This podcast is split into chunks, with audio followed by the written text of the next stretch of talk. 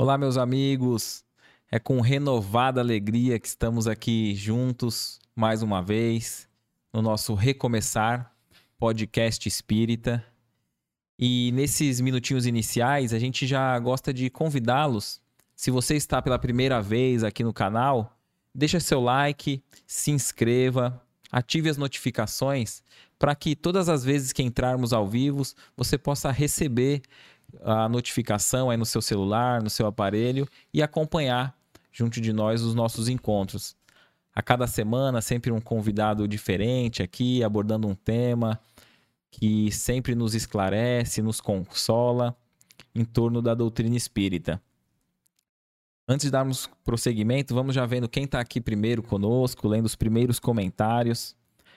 Coloca aqui nos comentários de onde você está acompanhando, que cidade, que país. A gente tem recebido muita mensagem de Portugal, Japão, e isso alegra muito o nosso coração. Então coloca aqui nos comentários de onde você está acompanhando esse, esse início de transmissão.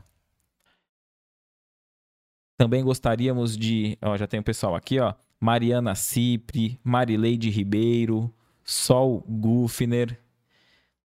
A gente gostaria também desses minutinhos homenagear, parabenizar aí os Dia das Mães que vai vir agora. Nossos abraços fraternos a todas as mamães. Se você não é mãe, sem dúvida, o nosso abraço, o nosso carinho para sua mãe querida, porque todos nós temos o que agradecer, né? O nosso bem mais precioso que a nossa mãe nos deu, que é a vida. Então, nosso abraço fraterno a você, a sua mãe, e que vocês se sintam abraçados por nós. Deixa eu ver aqui os comentários, o pessoal acompanhando. Gente, hoje a gente está aqui com Caetano de Santos. E, Caetano, obrigado primeiro por, por ter aceito esse, esse convite e estar tá aqui com a gente hoje. Eu que agradeço, fico feliz aí por estar no programa, né? Recomeçar. E vamos é, iniciar o programa aí, né? É, com muita alegria e satisfação por estar podendo participar de um, um programa onde se fala sobre assuntos importantes referente à alma, ao espírito, às nossas necessidades que são atemporais, que são para sempre, né? É. Que são as necessidades do espírito. Então, espero que todos aí possam nos auxiliar, né? Para que a gente tenha e faça um bom programa. Perfeito. E você que está acompanhando, deixa aí a sua pergunta, a sua dúvida, que logo mais a gente vai trazer aqui para o Caetano tá nos esclarecendo e falando em torno das dúvidas que vocês nos tragam. Antes da gente iniciar, você poderia fazer uma prece de abertura para nós, sim. Caetano? Então eu, eu convido a todos vocês que nos assistem nesse momento, que nós possamos elevar os pensamentos a Deus, né? Elevar os pensamentos é, é pensar no bem, na fraternidade, né? Situações que são importantes aí para o crescimento espiritual de cada um de nós, que nada mais são do que os ensinamentos propostos por Jesus. Então, que Deus abençoe esse programa, que Deus ilumine esse programa, ao Éder, ao Kaique aqui que estão trabalhando para que essa mensagem seja levada todo o planeta Terra e o nosso magnetismo é carregado de bastante amor, solidariedade, fraternidade, mas sem esquecer que sem a ajuda dos bons e queridos amigos espirituais, nós teríamos muita dificuldade em abordar esse assunto. Então, nós somos gratos a Deus e que através dos bons amigos espirituais podem nos auxiliar a compreender mais e melhor as necessidades do espírito que tão bem os espíritos trouxeram através da sua doutrina. Então, em nome de Deus, o nosso Pai, de Jesus, nosso Mestre, e de Maria Mãe Santíssima, nós pedimos a permissão para iniciarmos o programa desta noite. Que assim seja. Amém. O Caetano, a gente é, sempre gosta de, de saber o início né, do, do trabalhador espírita, do espírita, é, se você já vem de família espírita. Eu sempre... já venho de família espírita. É. Meu bisavô foi fundador de centro espírita. Lá na cidade de Itobi, é uma cidadezinha aqui do, do norte de São Paulo, né? O sul ali de Minas, chamada Itobi. Isso ele veio da Itália e passou por alguns problemas aqui, até que a esposa dele, minha bisavó, teve um, um processo obsessivo, é uma doença, e aí ela ficou curada dentro de um centro espírita. E aí ele iniciou esse processo e fundou uma casa espírita lá no início do século passado. E daí eu tive toda a formação em cima do espiritismo, né? Então, é de berço mesmo. Meus pais continuaram e a gente deu a sequência aí. Então, a gente já vem de berço de família espírita mesmo. Interessante. E você vê muita diferença do, desse tempo do espiritismo no, naquele início, no passado para o atual? Ah, sem dúvida. O espiritismo no, no início era até se eu, se eu, contar histórias aqui, vocês vão falar é brincadeira. Mas o meu bisavô, quando ele se propôs a montar um, ele era católico, né? E ele tinha trazido até uma santa da Itália quando minha bisavó ficou curada. E ele doou a santa para a igreja da cidade, uma cidadezinha pequenininha, né, Itobi. E aí ele ele resolve fundar uma instituição espírita. O pessoal da, da cidade, da igreja, fica transtornado, joga a santa na rua. Eles já tinham recebido a santa e depois ficou sabendo. É, aí jogaram a santa na rua. E naquela época, eles faziam o seguinte: tinha aqueles urinóis, não sei se você vai saber o que, que é isso. Urinol é um vasilhame que ficava embaixo da cama, ah, onde fazia as necessidades. Certo. As necessidades fisiológicas. Certo. E aí a cidade, muitas pessoas da cidade pegavam as necessidades fisiológicas e jogavam na porta do meu bisavô. Jogavam na porta, na, na, no, na de entrada ele tinha uma loja e onde ele morava e diz os meus familiares, né, meus avós, que ele todos os dias lavava e não reclamava. Então o início foi muito duro para aquelas pessoas. Hoje até fazemos até podcast, né? É. Ficou até muito interessante, mas no começo era muito difícil. Eu, eu mesmo, no começo, na escola, onde tinha muito essa questão de perguntar religião, isso aqui, era muito complicado, porque as pessoas você não, sempre... Você não falava ou, ou, sempre falou? Falava, mas tinha uma divisão muito grande, né? É. Minha mãe conta que o dela era pior ainda, porque ela, ela era afastada, apartada de todos. Hum. Como se fosse uma doença, né? E, e eu, eu ficava constrangido. Eu era criança e não tinha nem noção que era ser espírita, né? E eu, eu acho que até o, até na questão que nem você falou do seu, seu bisavô, né, com o comércio, acho que o pessoal até ficava com receio de assumir publicamente com essa retaliação, ah, né? Sem dúvida. Porque prejudicava financeiramente, ah, dúvida, era isolado, dúvida. né? Mas como ele era um homem muito bom, tudo, e ajudava muitas pessoas, e ele montou com a propósito de ajudar as pessoas, então ele teve grandes problemas, né? Mas às vezes amenizava muito por conta de amigos mais próximos. Mas é uma luta, os primeiros espíritas, não tenha dúvida, que sofreram demais. É. Como os primeiros cristãos. É. Os 300 primeiros anos de cristianismo, mais de um milhão de cristãos foram mortos. Nossa. Foram mortos. gente. Então, assim, era morto crucificado, era morto com fogo na cabeça, era morto na fogueira, era morto apedrejada, era morto por animais. Então, assim, o início, porque isso faz parte da ignorância, né? É a falta do conhecimento é, do que. Você, quando é apresentado a, a, a verdade para você, ela te liberta. Então, quando, como a gente ainda era muito ignorante, a gente não aceita uhum. quem tem algo a mais a oferecer. E aí via, via, via o, esse pessoal como o feiticeiro. Ah, sem dúvida, né? Eu, eu me, eu assim.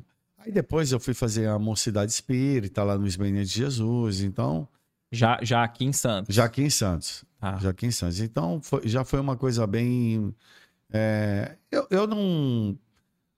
Eu, não sentiu retaliação? Não, não. Eu, eu senti assim quando era na escola, quando eu era pequeno, né? Até, mesmo, até no próprio ginásio né? Aquela adolescência.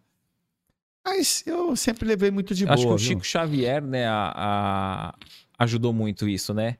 De Ah, das pessoas quebrar um dúvida. preconceito, O- o- né? De é. ver que não que o espírita fala de Jesus. É, sem dúvida alguma, o Chico Xavier acho que talvez seja o grande responsável. É. Ele, assim, é o concurso nesse aspecto, porque ele enfrentou uma dureza, uma dificuldade muito grande. Uhum. A gente nem imagina. O Chico Xavier, ele começou a trabalhar em uma tecelagem, olha só, trabalhar tipo 8 a 10 horas por dia tece- tecelagem com 8 anos de idade. 8 anos de para ajudar a família. Tanto é que ele começou a desenvolver problemas pulmonares a partir dessa idade. Então, e você vê que ele já foi trabalhar até para fugir da perseguição, né? Não, ele- ele- nessa, nessa época ele trabalhava para ajudar a família financeiramente. Ele via os espíritos, mas ficava muito na dele, assim, né? É, ele com aquela simplicidade dele, né? Imagine na escola, às vezes ele escrevia coisas que ninguém entendia, né? Então as pessoas admiravam, mas ao mesmo tempo não não gostavam daquilo, porque aquilo não achava que aquilo fosse natural, normal. É, quando eu digo da perseguição, eu digo às vezes até da própria, da própria ignorância da família, né? É, e porque depois eles, com o tempo porque eles sim. falavam assim, ah, eu vi espírito, eu vi isso, falaram isso. É. O pessoal, menino, eu vou te, te internar. Naquela época era Você- terrível. E acho que foi o próprio padre que aconselha ele aí trabalhar pra É, falar assim, ó, senão vai, vai ficar Naquela feio. época era terrível, né? Imagina esses pioneiros que assim tinham mediunidade e estavam enfrentando uma sociedade, que nem vem o Divaldo Franco, que amanhã faz 95 anos, eu acho, né? O Isso. 95 anos amanhã o Divaldo faz, Divaldo Pereira Franco. Então, esses caras enfrentaram uma barra no começo, né? Hoje, ser espírita até é bonito, né? Ser médio, não sei o quê. Hoje tem que tomar cuidado por conta da- do, do- das facilidades. As facilidades ela criam um problema sério, né, pra gente. Pra não tirar vantagem, você diz? É, porque a pessoa, é- ela, ela começa. Quando você tem muita facilidade, abre uma porta muito grande para o nosso orgulho, para nossa vaidade, para nossa soberba. Uhum. Porque como o espiritismo ele tem, te passa um conhecimento, traz um problema muito sério para os espíritas, para nós espíritas, porque ele tem mania de dar palpite em tudo e achar que sabe tudo, Hum, em todos os aspectos do conhecimento. Que não é nem a área dele. Não, é, porque como o espiritismo, ele está em todas as áreas do conhecimento, então a gente acredita que nós conhecemos tudo. E é, uma, é um grande engano isso, né? Porque nós conhecemos o além da matéria, mas nem tudo a gente domina, né? Em cada área, por exemplo, na física, na engenharia, na medicina, na biologia, na química, a gente tem ideia do espírito, a- o que é além da matéria. Mas nós não dominamos essas matérias ainda na matéria. Por Entendi. exemplo, nós não dominamos a física, a química, a biologia na sua inteireza, integralidade física, né? Então, E, e você acha que é, é necessário também que tenha-se humildade para trabalhar em conjunto ah, dentro dessas áreas, até com aquele que não professa da, da visão dúvida, espírita? Sem dúvida, sem dúvida, porque Bom, você vai ler, por exemplo, um livro, vamos lá, pegar Mecanismo da Mediunidade do Espírito André Luiz, através do Chico Xavier. Se você tiver um médico, um físico e um engenheiro do lado, ajuda muito. Porque são áreas que nós não dominamos. Uhum. Então, assim, precisamos todos um dos outros. É, o Espiritismo ele está enfronhado em todas as áreas? Sim. Mas nós não dominamos. O que nós dominamos no Espiritismo é o A, E, I, O, U. Uhum. Nós não dominamos. O que nós sabemos de mediunidade? Hum, Coisa pouca. Os espíritos nos apresentaram que a gente tem um corpo físico, um corpo espiritual e nós somos espíritos. Mas não aprofundaram mais para não criar problema para a gente, porque a gente se atrapalha muito. Então, aí vem o André Luiz e apresenta um pouco mais além, né? Ah, aí através dos- das suas observações como médico, Mas será né? que como é, cientista. porque a gente ainda não tem outro modo de analisar que não, se não for materialmente, né? Essa é, É, a dificuldade, não é? É, ainda eu acho que assim, nós precisamos é, saber muito mais ainda dentro da própria matéria, Isso. dentro da própria matéria, e, e porque o, o vislumbrar um- uma coisa além da matéria, é, tem, a gente tem que tomar os cuidados, porque Quais as certezas que nós temos? Né? Então. Não, nem tantas. Nós estamos ainda estudando. Esses livros do André Luiz, eles vão ter 80 anos aí de, de divulgação ou de Certo. edição, né? Então, agora que a gente pode estar sendo aberto em várias áreas do conhecimento que estão estudando essa obra. Então, ainda estamos no início, né? Tem, tem pessoas que se, se dedicam a estudar. Não sei se você tem conhecimento, sabe se ouviu dizer que a pessoa analisa os livros do André Luiz, mesmo não sendo espírita? Ou é mais difícil al- alguém da área assim, médica? Não, não, eu, eu acho até bom que não seja espírita, Ah, porque ele não vem já com uma ideia formada. Tá. Porque nós espíritas, nós temos um problema sério. A gente já tem uma ideia formada. Entendi. E a gente acredita que a ideia formada nossa é a que, equiva- a que acerta. E nem sempre, porque a nossa percepção ela é de acordo com o nosso entendimento de vida. Então, então a gente tem que tomar muito cuidado. É. Porque, por isso que Jesus ele volta no Evangelho segundo o Espiritismo, lá no capítulo 6, o Cristo Consolador, e vai falar assim: Espíritas, eis o primeiro ensinamento, amai-vos. E eis o segundo ensinamento, instruí-vos. Se Jesus colocou o amor antes da instrução, é porque ele sabe que é uma necessidade nossa adquirir isso antes daquilo. Porque se você adquire a instrução antes do amor, você pode fazer mau uso da sua instrução.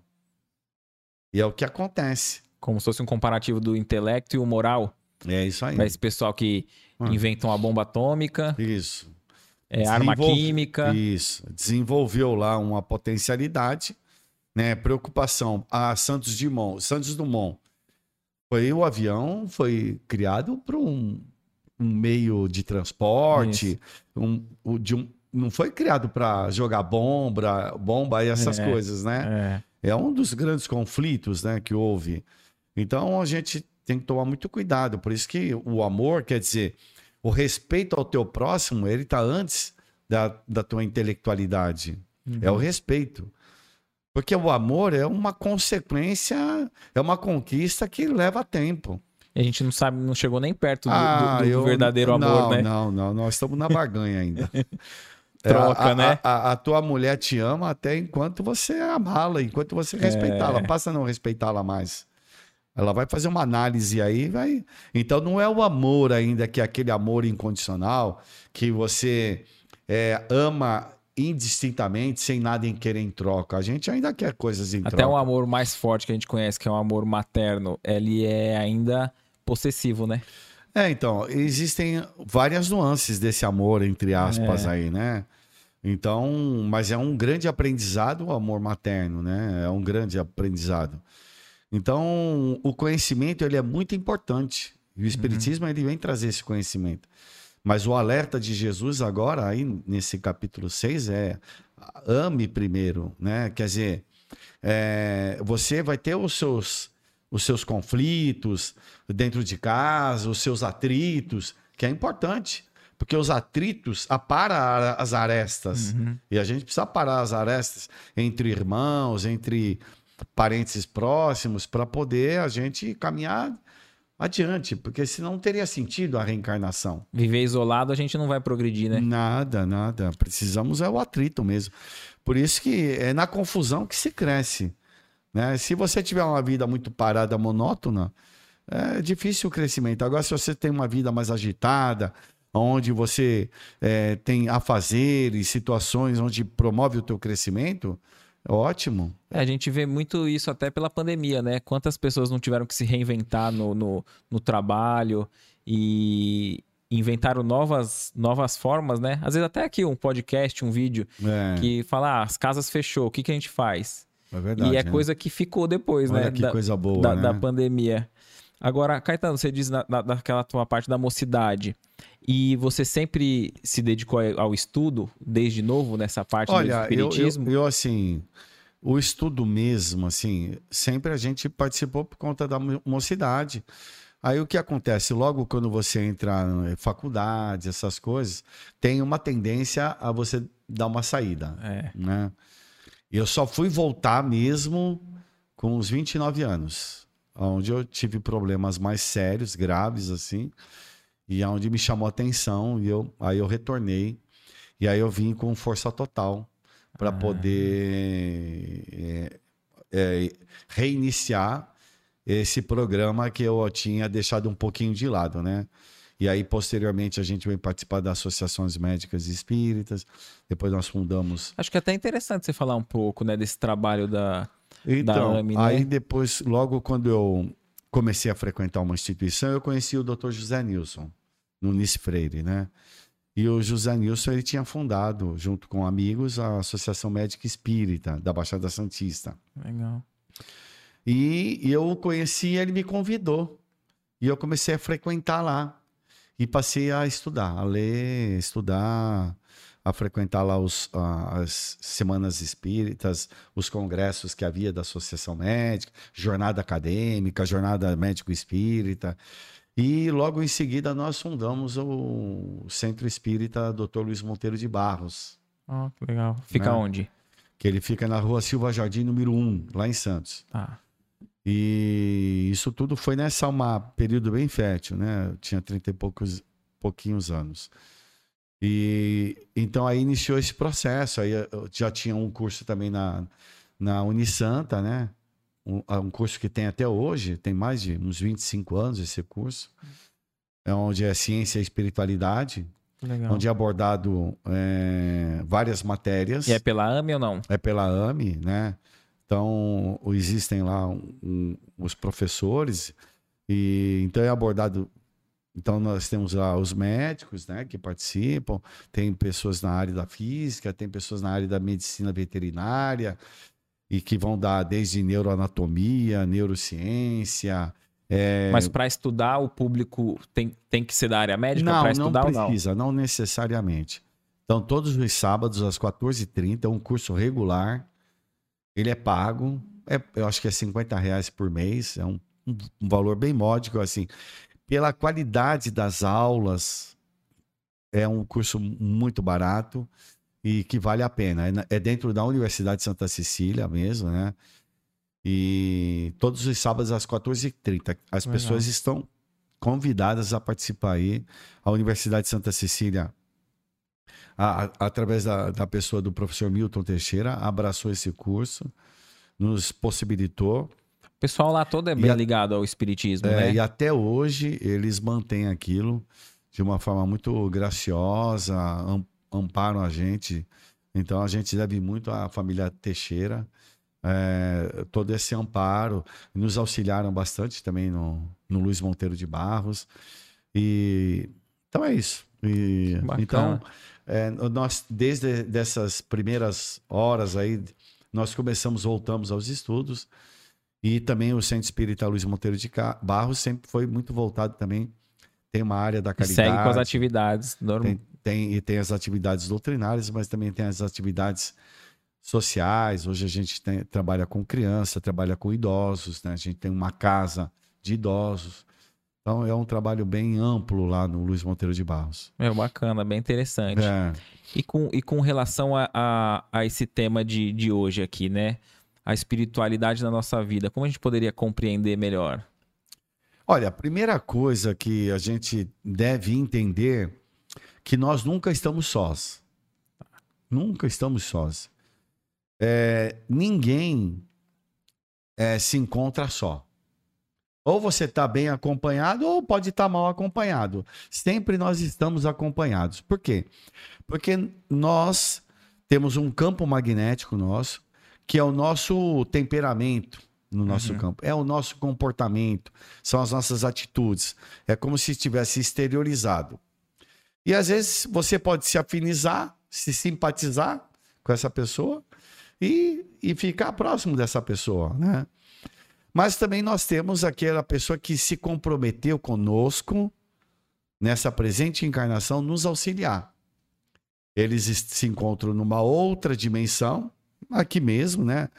Pode estar nesse espaço físico, entre aspas, é, próximos de nós, e que é o nosso amigo espiritual, nosso protetor, chame do que quiser. Mas nós temos um, um parceiro aí.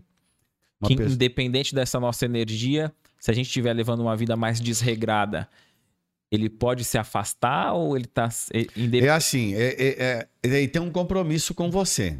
Tá. E você assumiu um compromisso com ele. Então, assim, nós assumimos o compromisso. Se eu me afastar muito desse meu compromisso, eu vou receber uns alertas dele. E todo mundo recebe. Mas se eu começar a realmente enveredar para outro caminho, ele se afasta. Mas por que, que ele se afasta? Porque assim, conforme eu vou enveredando para outro caminho, o meu campo atmosférico, a frequência que eu estarei vibrando, ela é outra. Então vamos, por exemplo, eu vou atrair outro tipo de pessoas, de espíritos, que vão me acompanhar. É muito natural. Uhum. Então, e esse nosso protetor, ele vai nos acompanhar também. Mas ele não consegue estar tão próximo mais da gente. Por quê? Porque nós criamos um campo que ele não está tendo mais acesso. Ele fica com dificuldade de, de dar nossa, as sugestões ah, para nós? E nós criamos essa dificuldade para ele. É... Então, esse é um grande problema. Então, o amparo sempre existe. O amparo sempre existe. O problema é que a gente desampara. A gente se desampara através de uma outra atitude, um outro comportamento. Então, isso é mais comum do que nós imaginamos. Todos nós, isso acontece. Processos obsessivos, todos nós passamos. Processos de fascinação, passamos. Não percebemos. Às vezes, enveredamos por outro caminho, passamos por processos de perturbação, desequilíbrio, doenças no corpo físico, doenças da alma, doenças do, da mente, doenças do psiquismo. Aí vamos passar por tratamento, vamos nos reencontrar, vamos nos reequilibrar. Aí, de novo, ele tem acesso a gente. Tá. Então, assim, as coisas não. A misericórdia divina está sempre do nosso lado. Mas a gente precisa também estar do lado dela. Porque senão não dá. É, é um processo físico isso. É físico mesmo. Então, como é que eu vou te ajudar, senhor? Vamos pegar o nosso lar, o André Luiz, que é um, é um tema famoso, conhecido uhum. de todos nós. O Amparo estava lá do lado dele. Por que, que o Amparo não chegava? Porque ele não conseguia elevar o pensamento. Ali, quando ele, ele passa aqueles, aquele período logo depois do desencarne no umbral, né? No umbral. Tá. Ele fica um período lá e atormentado pela sua própria mente pelo, pela uma consciência ainda endividada, culposa. E ali na visão dele limitada, ele se sentia abandonado. Sim, é, a gente também não se sente abandonado. É. Onde está meu Deus? É.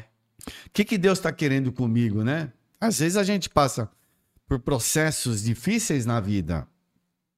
Mas o momento que você eleva o teu pensamento, o que, que é elevar o pensamento? Ser verdadeiro, ser honesto, você precisa fazer uma prece de caritas? Não. Se você falar, meu Deus, com honestidade, com verdade, essa, esse meu Deus, ele atinge o infinito. Agora precisa disso. É um pedido de ajuda, é um pedido de socorro. Tem um livro do, do André Luiz que se inicia. Opa, perdão. Não, tem um livro do André Luiz que se inicia. Eu não tenho certeza se é entre o céu e a terra, hum. que começa com uma, um pedido de oração de uma criança que atravessa e alcança até o, os planos mais superiores da, das colônias, né? É. E, e, e, eu achei curioso, porque acho que a criança faz isso melhor do que adulto, né? Porque tem aquela inocência, né? Mas nesse livro, Entre a Terra e o Céu, o doutor André Luiz dá, uma, dá um, um exemplo muito interessante. Tinha uma criança, um menino, que ele foi visitar e o menino estava sofrendo muito. Ele havia se matado havia tomado um formicida, uhum. um remédio, um, um, veneno, e digeriu todo o trato digestório dele. E perispiritualmente também estava assim. Um, era um desequilíbrio muito grande. E ele via a criança sofrendo e ele queria ajudar de algum jeito. E o instrutor lá diz: não temos jeito, não tem como ajudar essa criança agora. Ali a criança já no plano espiritual, né? Já Isso no plano espiritual. Ah. No plano espiritual todo o trato digestório estava em desequilíbrio, deformado. E, e a única forma dele encontrar, reencontrar um, um equilíbrio seria reencarnando. Um processo severo, uma patologia severa nessa área. Então, às vezes, nem no mundo espiritual se consegue. Precisa, às vezes, passar por um processo de dor, de uhum. sofrimento, que aquela criança teria que passar um período no mundo físico, para poder reorganizar o corpo que a mente desorganizada gerou. Porque a mente desorganizada gerou esse processo. Então, e, e, a gente consegue ver a justiça divina aí, né? Sem dúvida alguma, sem dúvida. Então, o André Luiz, ele nas suas obras, ele dá, um, dá exemplos fantásticos assim, a espiritualidade no seu dia a dia. Então, a hora que ele pediu a Deus uma ajuda, veio o, o instrutor e falou: oh, Eu estava o tempo todo do seu lado. Só que você não conseguia ter acesso a mim, por quê? Porque você não elevava o seu. É como se ele tivesse no, no, no primeiro andar de um prédio certo. e o instrutor tivesse no segundo ou terceiro. E para chegar no segundo e terceiro, ele precisava o quê? Pegar o elevador. E o que, que era o elevador? Um pensamento de verdade, de sinceridade, de humildade, de ajuda. É o que estava faltando para ele, que aí não tinha essa humildade. Era um, era um problema que ele carregava.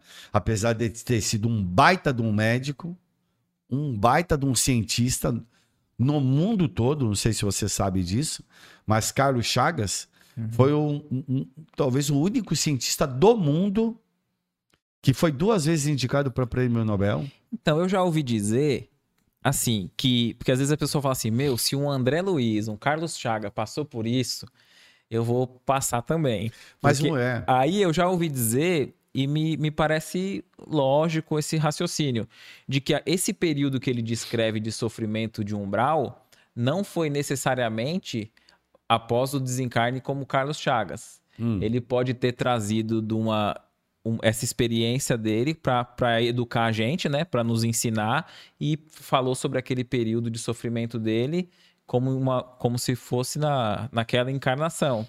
Porque ele teve uma vida, assim, de, de muitas coisas boas, né? E talvez Mas há quem teve, diga que. Ele teve problemas tal, sérios. Talvez ele não passasse pelo, pelo umbral. Ele, ele tinha problemas sérios por conta do. Não só aqui do, do álcool, do cigarro, mas também a sífilis. Ele tinha. Ele foi um homem que foi premiado, recebeu prêmios em mais de 40 países. Uhum. Ele foi duas vezes indicado ao prêmio Nobel. Então, era um homem muito requisitado no mundo afora. Uhum. Ele foi o primeiro brasileiro, cientista brasileiro, a ser homenageado com o doutor honoris causa em Harvard. Ele, assim, Albert Einstein foi um dos que indicou ele para o Prêmio Nobel em 2013. Ele era, em, em mil, 1913, ele era um, ele era um fenômeno, assim, uhum. né? Só que ele tinha esses problemas como todo homem. Como todo ser humano. Então, os títulos terrenos não, não, não, não vale nada. Não vale nada lá, né? Não vale nada. ele mostrou que ele é super capaz, mas tinha as deficiências, como todos nós temos. Por isso que Jesus falava assim: olha, para de ficar olhando o cisco no olho do outro e olha a trave no teu. Jesus dá uns ensinamentos fantásticos. Uhum. É para gente parar de ficar. Olha, quem aqui não tiver pecado nenhum, pode tirar a pedra. Atira a pedra nela. Quem não tem erro aqui? Então, o, o, o, o Espiritismo ele vem trazer Jesus. E Jesus como um personagem da nossa história e não como religioso. Precisa tirar Jesus imediatamente da religião. A espiritualidade inferior, e nós fazemos parte da espiritualidade inferior, muito inteligente, o que, que ela fez? Pegou Jesus e colocou na religião, como uma questão de crença. E questão de crença, você acredita ou não? E não é questão de crença. Jesus não é da religião. Jesus é do mundo. Ele é da ciência, ele é da filosofia, ele é da arte, ele é da música. Você entendeu o que uhum. a espiritualidade fez? Pegou ele e botou ali. Então você só acessa Jesus quando ele vai rezar. Não. É, Jesus é no dia a dia. Eu li, eu li um livro, é, Jesus, o maior psicólogo que já, já existiu. Ah. E aí o, o, rapaz faz analogia da psicologia mais atual que a gente tem com, as, com os ensinos do Cristo. E acho que é, é por esse caminho, né? Que a gente tem que Meu. ver que o aspecto. Há quem diga assim, ah, Jesus não andou em cima do, do, da água, sobre algum milagre e tal. Agora, o aspecto moral, moral. não tem ninguém que, não, que conteste. vá que conteste, né? Não. E assim, em todo lugar é usado os ensinamentos de Jesus. Quer ver em marketing? Em marketing, marketing quem é o, mais importante ali para você vender teu produto? É o próximo, é o cara. O cliente é o importante. É. E Jesus fala assim: olha, tu tem que respeitar, amar o teu próximo como a ti mesmo. Trata ele como você gostaria de ser tratado. E não é assim? É, o que, que hoje, tem o que, sucesso, que hoje né? faz a diferença no, no, no, no, no serviço de atendimento, o prestador de serviço? É isso, é o atendimento. É como você atende o teu cliente. Porque os preços são iguais, é muito parecido. Agora, a forma como você atende é diferente. Você conquista o teu cliente no atendimento. E Jesus ensinou a gente a atender. Então, por isso que é urgente tirar Jesus da religião. Tirar não, colocar ele na vida, no dia a dia. Não é ser carola, não é ser quadrado, nada. As pessoas criaram essa ideia. Jesus crucificado, ainda o pecado fazer parte da vida, isso é uma coisa atrasada da nossa parte. Somos filhos do pecado. Que pecado? Sexo é pecado? Não é pecado. Lógico que não é pecado. É só através do sexo que você faz tem a reprodução da humanidade. Agora, fazer mau uso de. Aí sim, aí é outro problema. Então a gente é, criou um aspecto negativo para as coisas. E de Jesus criou um aspecto único, de religioso, de religião. É só ali que você acessa. Não. Ele é por isso que os espíritos colocaram ele como modelo, como farol. É para modelar a nossa alma como a dele. Quer dizer, comportamental. Não que você vai ser um Jesus agora, não.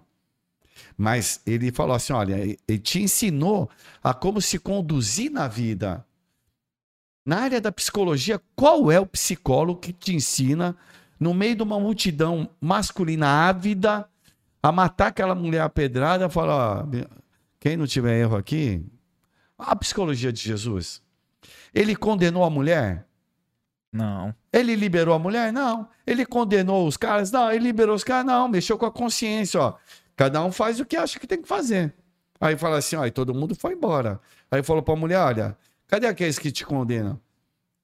Foram embora. Então vai e não peques mais. Quer dizer, evita os erros. Então, a psicologia dele é fantástica. A gente que leva para esse aspecto religioso.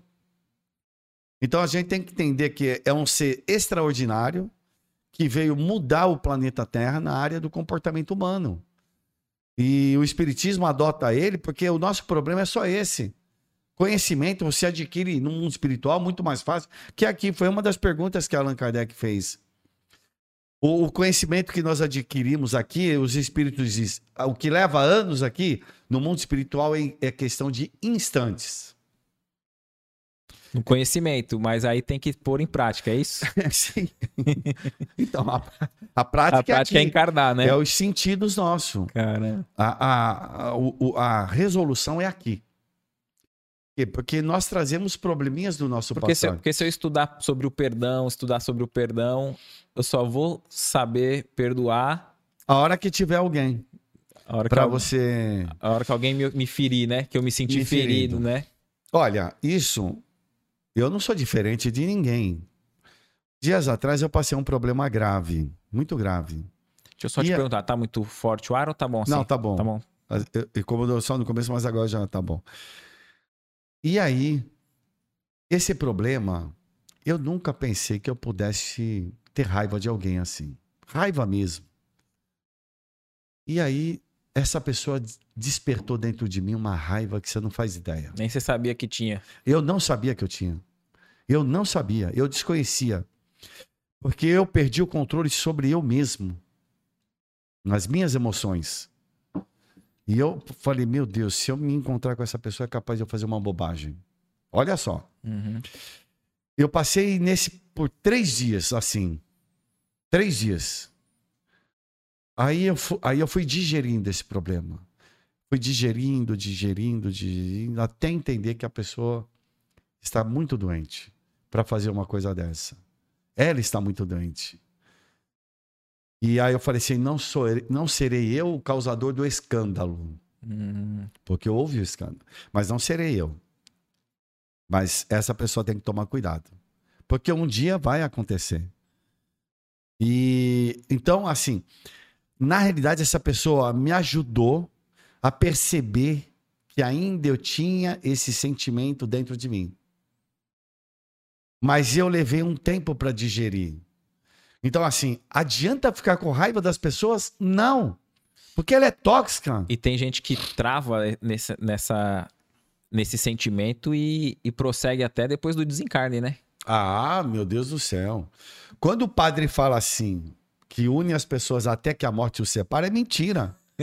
Porque a morte não separa o amor nem o ódio. Nem o ódio. Por isso que não devemos é, nutrir sentimentos contrários às leis naturais, ou sentimentos contrários ao respeito ao teu semelhante, ou à vida, porque isso você pode, se você cultivar, você vai. É que nem uma droga. Usa cocaína um dia, usa cocaína outro dia, usa outro dia. Aí o teu corpo vai pedir essa química. Sinta raiva um dia, sinta raiva outro dia e sinta raiva outro dia. O teu corpo vai pedir isso. Porque quando você sente a raiva, você libera neurotransmissores, neuropeptídeos. E, esse, e ele vai ter uma carga tóxica que você colocou no teu corpo. Vamos colocar um cortisol da vida, vai. Uhum. E aí ele vai pedir mais. E ele vai pedir mais. E você tem que fazer uma desintoxicação, como um cara vai numa clínica desintoxicar. Por isso que existem hoje grupos de autoajuda. Perfeito. Então, é sério esse assunto. Não devemos. Então, quando eu percebi isso em mim, eu falei: opa, Primeiro que eu me admirei que eu não sabia que eu tinha esse sentimento. E tinha, porque eu não sou diferente de ninguém. E esse, e esse vício da química, do álcool, é, que, é, que vicia a, a maledicência, ter um olhar negativo pela vida também? A gente também se vicia também, nisso? Também, Vou dar um exemplo. A minha área é cirurgia, eu sou é, bucomaxilo na, na área de odontologia, né? E aí eu tava com uma paciente, tinha feito uma, uma, uma cirurgia na, aqui na mandíbula da pessoa, e eu tava tendo dificuldade. E, e a pessoa era muito para baixo, uhum. muito para baixo, muito pessimista. E eu não gosto quando assim, eu, eu vejo essa situação. Porque tudo dificulta. A cicatrização dificulta, e todo o processo de regeneração do tecido dificulta. Um dia, ela com a boca lá, assim, reclamando. Outro dia, reclamando. O terceiro dia, eu falei: minha filha, preste atenção que eu vou te falar. Você está atrapalhando a recuperação da minha cirurgia. Você está atrapalhando. Nesses três dias que você veio aqui, você não me deu um sorriso, não agradeceu em nada, só falou mal. Você está querendo dificultar. E você vai ter problema sério. Mas você que vai ser responsável. Muda essa sua atitude. A partir de agora. Porque se você continuar assim, eu não sou mais responsável por você. Falei assim mesmo. E eu quero te ver amanhã. Marquei ela amanhã, no dia seguinte. E qual foi a reação dela? Aceitou primeiro? Ela ficou assustada, ficou porque assustada, eu fui né? sério com ela. É. Porque ela estava dificultando o meu trabalho. O corpo é tela, mas o trabalho foi meu. Eu dependo dela para o meu trabalho dar certo. Perfeito. Ué, eu trabalho. Então, todo mundo que vai passar por um processo cirúrgico, um tratamento, não é o médico, só o médico. Ele depende de você. Se você tomar o um remédio e não ajudar, não colaborar, nós temos um trabalho e aí ela foi melhorando. É isso que eu ia perguntar. Ela mudou o humor. Ele voltou como, hein? Mudou o humor. Eu falei, sorria. Falei, sorri agora. Porque quando você sorri, mesmo falsamente, você movimentou 38 músculos e você liberou substâncias saudáveis. É como se a gente enganasse o próprio cérebro. É, libere. É que nem as pessoas falam, ah, mas eu não tenho vontade de fazer caridade. Eu falo, faça sem vontade. Faça sem vontade. Porque quem recebe, recebe com vontade. É que nem eu não gosto de fazer exercício. Faça sem vontade. É, porque às vezes é verdade. Às vezes a gente fala assim, a pessoa fala assim, ó, fazer a caridade tem que ser sem esperar nada em troca. Aí a gente nem começa nunca, né? Não, faça. Agora, quando a pessoa fala assim, não, eu vou fazer. Depois, no ato, no, desenvolvendo, estando Isso, fazendo, ela, é. ela percebe. É o, o tempo. Né, o, quão, o quão bem faz pra gente uh, tá sendo um instrumento de algo bom, né? Isso, então não tenha dúvida e de, de fazer o bem, mesmo contra a sua vontade. Ah, mas eu não tolero aquela pessoa. Atenda bem hoje. Seja mais gentil hoje. É só um sorrisinho. Vamos perguntar lá como vai, tudo bem. São coisas tão simples, mas você precisa quebrar o bloqueio que você criou em si. Ó, você falando sobre essa, essa, essa, essa experiência com essa paciente, eu lembrei de, uma, de um caso que o Divaldo conta, que tinha um rapaz que tinha um melhor amigo dele era, era médico e especialista naquela cirurgia que ele precisava fazer. Eu não me lembro qual que era, hum. se era cardíaca, alguma coisa cardíaca. Só que ele sabia que ele tinha uma mágoa muito grande de um líder religioso de um templo que ele frequentava, que ele se ofendeu e saiu daquele templo. E o amigo médico falou assim: "Eu não vou te operar agora". Ele, mas como não? Eu, você tem que me operar. Você é o melhor que eu conheço, eu confio. Aí ele falou: "Você já perdoou que ele sabia do caso, né? Você hum. já perdoou o rapaz lá? Aí ele, não, eu não vou perdoar. Ele falou, então não te opero. Porque ele sabia que não ia adiantar fazer a operação Terrível, se ainda né? tivesse a mágoa, né? Na, no, no, dizer dele. Aí passou um tempo, um ano, um ano e pouco, o rapaz chegou, voltou e falou: Ó, pode me operar, que já tem um tempo que eu perdoei, não tenho mais nada. Fui lá, conversei com ele, voltei a frequentar aquele templo tal. Aí ele foi marcar os exames, já não era mais necessário. Não tinha mais necessidade. Tá vendo? Então, assim, quem conduz a nossa vida somos nós. Agora, você tem duas possibilidades: ficar de cara amarrada, de mal com a vida, ou ficar de bem com a vida. Você tem duas possibilidades. Agora, é chato ter uma pessoa de cara amarrada, que acha que não vai dar nada dar certo, que é pessimista. Então, ser otimista dá trabalho. É. Dá trabalho, porque o otimista ele acorda todo dia, toma banho, vai trabalhar, paga as contas, né? É, atende as pessoas, é sorridente, é procura ser alegre. Dá trabalho. Então, o, o, o pessimista é aquele que dificulta a vida. Ele dificulta a vida dele e dos outros. Então, o que, que nós queremos para a nossa vida, né? Então, vale muito mais a pena a gente enfrentar esse grande obstáculo que nós criamos dentro de nós e liberarmos alguns sentimentos, né? Às vezes a gente tem dificuldade em demonstrar amor, ou então tem pessoas até mesmo têm dificuldade de demonstrar até a sua irritabilidade. Acho que não pode, não pode demonstrar irritabilidade. Qual é o problema? Você é um ser humano. É natural isso, porque nós criamos um arquétipo do homem, da pessoa ideal. Isso é terrível. Há muito sofrimento atrás disso. E nós cobramos isso do semelhante. Mesmo no meio espírita, eu, eu estou há muito tempo isso. Ah, meu Deus do céu. Se você faz alguma coisa, por exemplo, eu eu vou em jogo de futebol. Eu tenho uhum. meus filhos, jogaram bola, tudo. E eu, quando eles eram pequenos, aí eu voltei a frequentar jogos, jogos de futebol, vou em estádio, tudo. E gosto, sem nenhum problema. E é, às vezes as pessoas falam: ah, o Caetano deixou de vir do estudo, foi para o jogo. Não é verdade. eu sempre tive o meu dever primeiro, depois o lazer. E um dia era um jogo muito importante. Acho que era Santos e Grêmio. E, e assim, eu falei para o meu filho, vocês Mas vão... já descobri teu time. Eu sou Santos, é. Aí eu falei, vocês vão na frente, eu vou me encontrar com vocês lá, porque eu tenho meu compromisso. E eu cheguei no centro e eu vi uma pessoa falar, ah, o Caetano não vem porque tem jogo do Santos. Aí me viram eu chegando. E aí tomaram um susto, porque assim, é, na realidade, assim, nós cobramos muito isso de um ou do outro. E se o outro foi no jogo com o filho, qual é o problema? É. Qual é o problema? Como se o estudo de fosse a coisa mais importante do mundo, não. O mais importante do mundo é você ser um bom pai, ser um bom marido, ser uma boa esposa, ser um bom irmão. Tá um, Isso é importante. Tá aí um desafio pro, pro trabalhador espírita, né?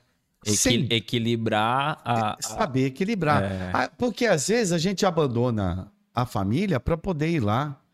E eu vejo muito, eu vejo muito filho de espíritas assim, tristes com isso, né? É, Por conta eu eu assim, eu tive uma fase muito complicada por conta que nós participamos da fundação então a, a, dedicação era muito grande. Mas e eu sou profissional liberal. Se eu não trabalhar, eu não ganho. É. Eu preciso, então, você imagine a correria que sempre foi meu filho. É lógico que sempre as pessoas nos auxiliaram a isso, né? A família sempre auxiliou para poder você manter, conseguir manter esse equilíbrio. Então, a gente, a gente é, sempre agradece muito aqueles que participaram, né? A mãe dos filhos, que sempre esteve sempre próximo e, e pôde estar próximo, mesmo eu estando distante.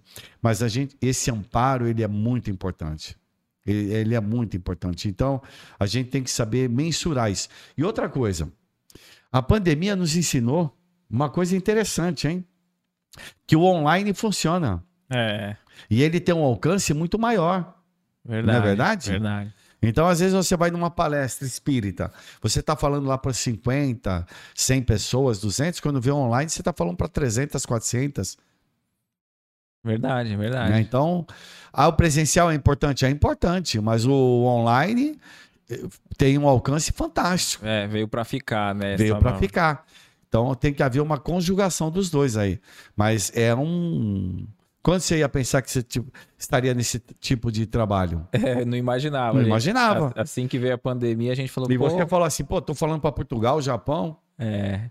E é interessante que, às vezes, embora tenha né, centro espírita em, em- em Portugal, no Japão, a, a moça que entrou em contato com a gente procurando casa, a gente conseguiu é, pesquisar e mandar algum, algum contato para ela.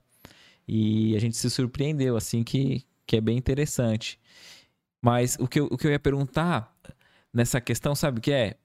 Qual que é o papel da casa espírita nessa. Vamos supor, a pessoa tá ali. é, viu uma live, viu um vídeo, passou a estudar algum, algumas questões do espiritismo e quer o amparo da, da casa espírita. Como a casa espírita pode auxiliá-la para mudar essa, essa sintonia, né? Que você disse no É. começo, que a, a gente está sintonizado às vezes com espíritos inferiores e acho que todos nós queremos é, sintonizar com o Olha, bem, né? É assim. Eu acho assim, é, não existe uma fórmula mágica. Você vai perceber a necessidade da pessoa, né? Então eu posso dar exemplos assim. Lógico que o ideal, a pessoa que vem de uma forma natural, ela vai ser apresentada às obras espíritas, vai participar de grupos de estudo e vai entrar nas atividades da casa a o que a casa oferece, né? Então, esse é um caminho muito natural. Mas vamos, vamos supor, um dia, há, muitos anos atrás, uma senhora chegou para mim, Caetano, meu marido, ah, já pessoas de idade, se- 70 anos, 70 e poucos anos. É, ele tá atrapalhando minha vida, fica me perturbando, não sei o quê, não me, de, não me deixa em paz. E ela era uma frequentadora, trabalhadora da casa espírita. Eu falei, deixa eu falar com seu marido. É um senhor de mais de 70 anos. Aí eu comecei a conversar com ele. Falei, aí eu falei, o que, que o senhor gosta de fazer? Ah, eu gosto de fazer isso, fazer aquilo. Falei, olha, o senhor sabe que eu ganhei umas estantes e elas estão assim, precisa lixar, isso aqui. Bom, o que aconteceu? Ele começou lá a lixar as estantes, pintou as estantes, começou a organizar a biblioteca, enumerou todos os livros, montou a biblioteca, fez isso, fez aquilo, passou a frequentar a casa, papapá, depois fez um curso de passe, foi participando, papapá.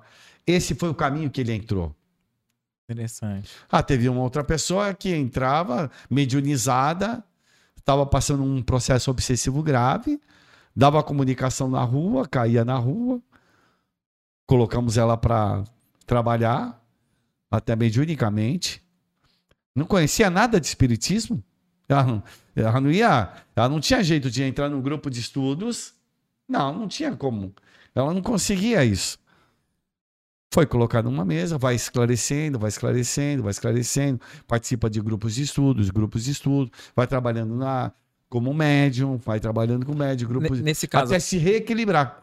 Entendi. Mas foi interessante ela passar por algum tratamento ou O tratamento tipo assim, dela, não, é, o tratamento dela, ela tinha que dar comunicação. Ah, entendi. Ela dava comunicação. Eu, eu, eu atendi um- algumas vezes ela na porta do centro. Não tinha como. Ela não tinha nada de espírita, não conhecia nada de espírita. Aí um dia mandaram lá. O médico psiquiatra mandou. Olha. Então, assim, tem várias. Eu acho que precisa ter uma sensibilidade. Esse é o grande lance. Entendi. Porque às vezes a gente afugenta a pessoa. Então, às vezes, as pessoas estão vindo pela primeira vez, a gente não tem a sensibilidade. Quem está vindo pela primeira vez?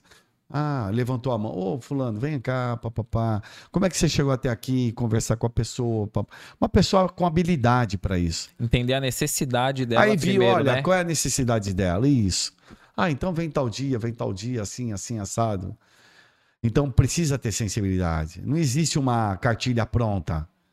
A cartilha pronta é essa. Você entra, participa de grupos de estudo, vai aprendendo isso, isso, aquilo, aí pronto. Vai fazer os cursos para você. Mas esse é um protocolo, vamos falar assim. Mas existem as exceções. E a gente precisa saber atender às necessidades da exceção. E até essa sensibilidade que você disse da pessoa que às vezes tem uma outra é, religião e chega na casa. sem dúvida, ou sem fa- dú- ou A maioria, familiar, a né? maioria. Quem procura um centro espírita não tá de bem da vida. Não tá. Ninguém vai para um centro espírita porque tá, tá bem. Não. Ei, tá com problema. E não é pra gente saber a intimidade do problema, não. É para acolher a pessoa, ouvir a pessoa. Ouvindo a pessoa, você vai perceber qual a sua necessidade e vai orientar. Talvez esse seja uma das maiores dificuldades nossa, né? Então, e aí vai ver o que, que se pode fazer para ajudar essa pessoa. né? Perfeito. Ô, Caetano, na, na questão da, do- da espiritualidade, do- dos espíritos junto com a gente, né? Você mencionou sobre o fato ali da, de uma cirurgia ali com, com o paciente. Ah, os espíritos, eles nos auxiliam nas, nos problemas do cotidiano? Putz, e como? E como? Auxiliam se a gente também tiver num, num- sintonia. numa vibe boa, né? Porque também tem gente que tá- às vezes quer tá afim de atrapalhar, né? Tá. A gente tá afim da gente atrapalhar. Por isso que você manter uma disciplina na vida é bom. Porque como nós somos muito inferiores, nós precisamos de uma certa disciplininha. Hum, Não dá pra gente folgar muito. Porque é, a- ainda mais o mundo hoje, ele é um mundo de muitos convites. Muitos convites. Um dia eu conversava com o espírito Maurício. eu- será que dá pra diminuir o, o ar Ah, ali? eu- tá ali- Pode ser? Pode, pode. Eu, Eu também achei que tava um pouco. Se quiser diminuir ou desligar, pra mim não É, tem nenhum problema. Pode desligar já, eu também achei que já tava Aí, bom. aí- aí o, o Maurício, revoltado, estava revoltado que ele havia desencarnado numa briga. Ele trabalhava com drogas, tráfico de drogas. Era uma pessoa que vivia numa condição financeira péssima. Desencarnou cedo. E ele estava agora fazendo o que ele não podia fazer enquanto encarnado, que nas baladas. Ele não, ele não ia nas baladas, que não tinha grana. E aí, a- aí ele estava na balada. Aí eu, eu fui dando corda para ele, para ele me mostrar como é que funciona, né? Esses processos. Aí falou: ó, imagine só, uma caixa preta escura. Olha como é que é a balada. A Uhum. visão espiritual. Uma caixa preta, tudo escuro, som alto, open bar, open droga. Eu tô lá, eu sensualizo as meninas, eu provoco briga entre os rapazes. Ele estava senhor da situação. Eu erotizo. E aí ele estava contando o que ele fazia, provocava. É- Era desforra na cabeça dele. Ele estava desforra Tava agora. curtindo, né? Curti, curti- mas ele, ele queria, porque aqueles caras que faziam isso, ele não podia fazer isso. Ele tinha uma revolta da vida dele encarnado. Entendi. E agora ele descontava né, quem estava encarnado. Entre aspas, os mauricinhos. Entre aspas, né? Entendi. Quem tinha condições. E ele provocava isso. Então, atenção. Open bar. E esses dias eu ouvi num programa de rádio, eu estava no carro, uma moçada falando, tava um rapaz e uma menina. Pelo amor de Deus, só me façam três coisas. Não morram. Bebam, como é que é? Ele tinha três orientações, mas três aberrações. Né, assim. Uma festa dessa, de open bar, assim, balada. É. E assim, mal sabe ele com quem ele está lidando. Porque assim, hoje a gente não pode alegar ignorância. Porque tem milhares de livros que falam sobre isso. As pessoas não podem. O que o Maurício falou para mim tá cheio de livro que fala isso. Aí eu falei, Maurício, agora eu vou te contar o que acontece depois. Porque uma menina pode engravidar, né? Um rapaz pode brigar, matar o outro, pode bater o carro, ficar paralítico. E você que incentivou isso, né? Você tá nessa roda, filhão. Você vai arcar com essas consequências aí. Aí eu mostrei para ele um outro lado. De deixei ele falar Uhum. tudo que ele queria falar, porque ele estava me ensinando. Isso. Porque o doutrinador, ele tem a mania de achar que ele vai doutrinar o cara. Não. Você vai aprender com ele, depois você vai orientar ele como ele pode sair dessa situação, com o conhecimento que você tem. Interessante que no, no Missionários da Luz, o instrutor Alexandre passa por isso. Eles vão fazer uma, uma comunicação ali mediúnica, mas sabia que não ia dar certo. E aí o André Luiz pergunta: pô, mas você sabe que não vai dar certo, o que vai fazer? Não, pode ser que não, que não dê certo o- pro, pro espírito, mas vai ser uma lição gigante pro grupo. Então, esse é um dos grandes problemas que eu vejo ainda dentro da casa espírita, é o doutrinador achar que ele vai doutrinar alguém.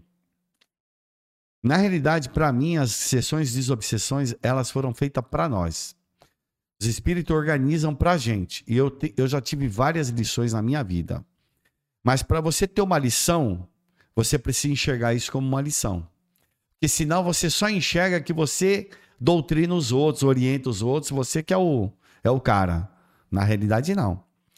Se você tiver um pouco de humildade, você vai ver que os espíritos prepararam. Quantas vezes eu atendi espíritos que falaram coisas que eu estava passando e enfrentando e que eles estão enfrentando.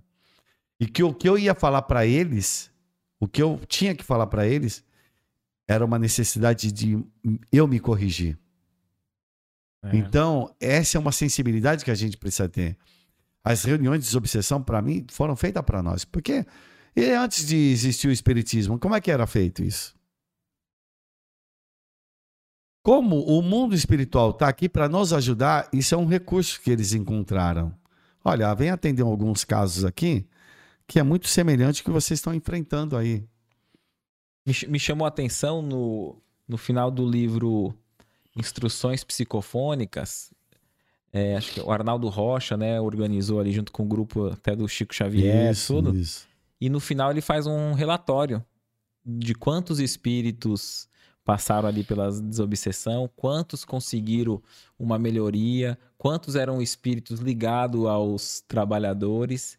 E me chamou a atenção que o número de sucesso, que a gente é imediatista, era muito baixo.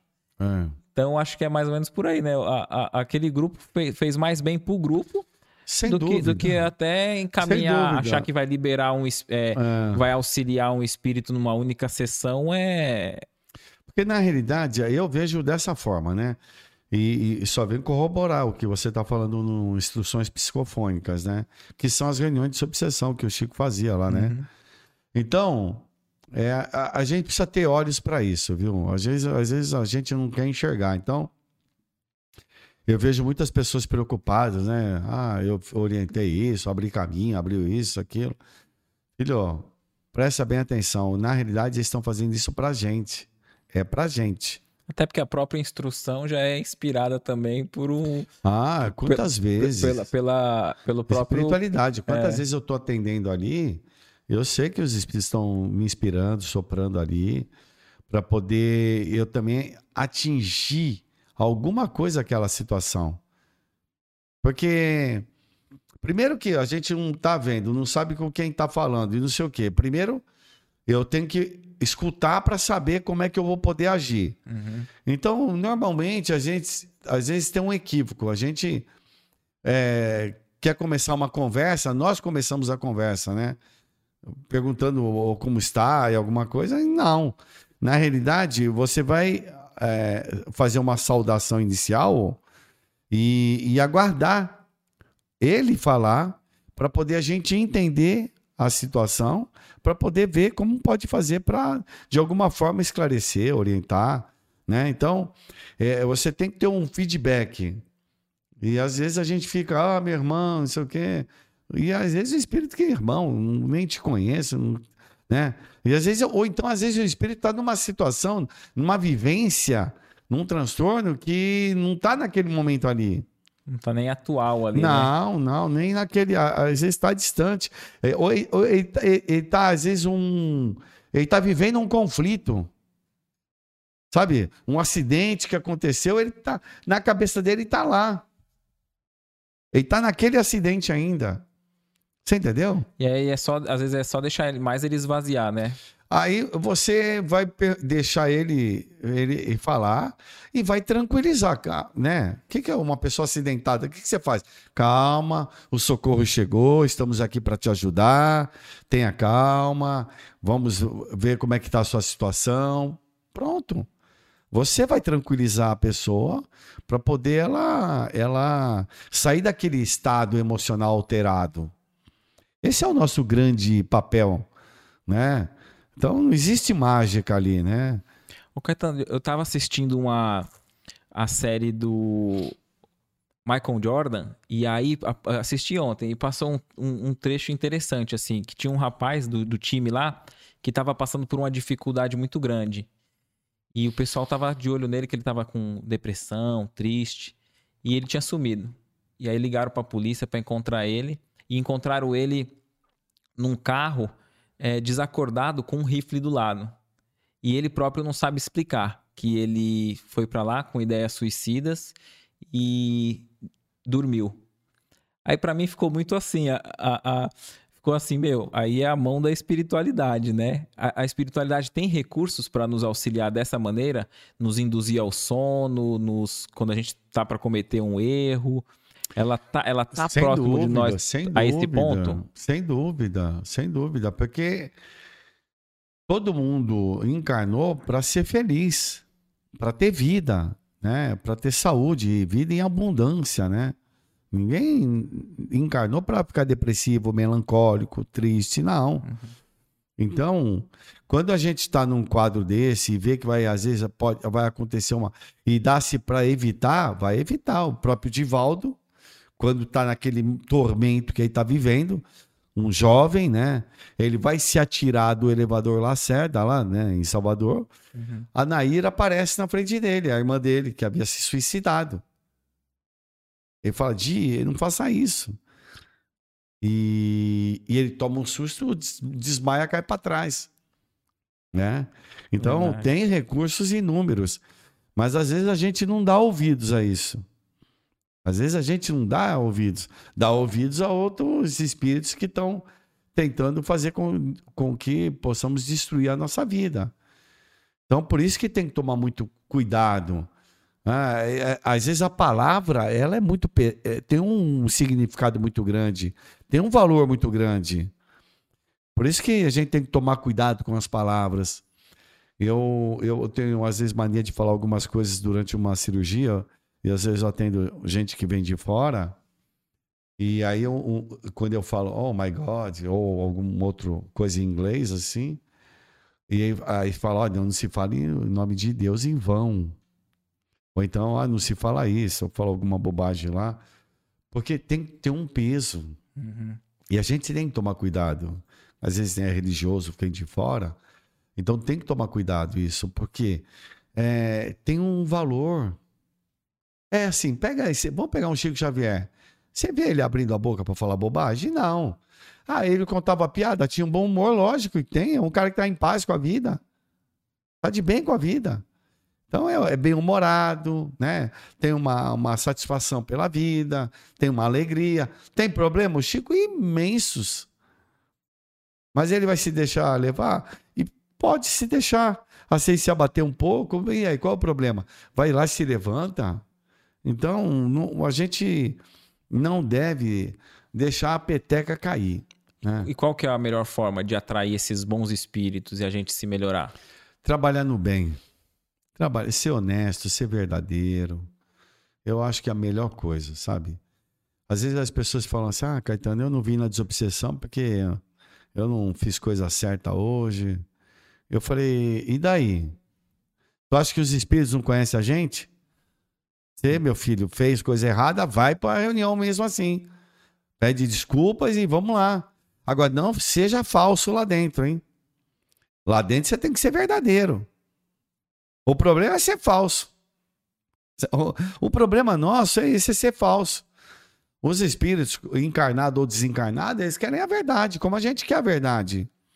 E os espíritos conseguem é, saber a verdade, né? O que Mas, meu Deus eles do céu. conseguem ver nosso pensamento. Eles veem tudo.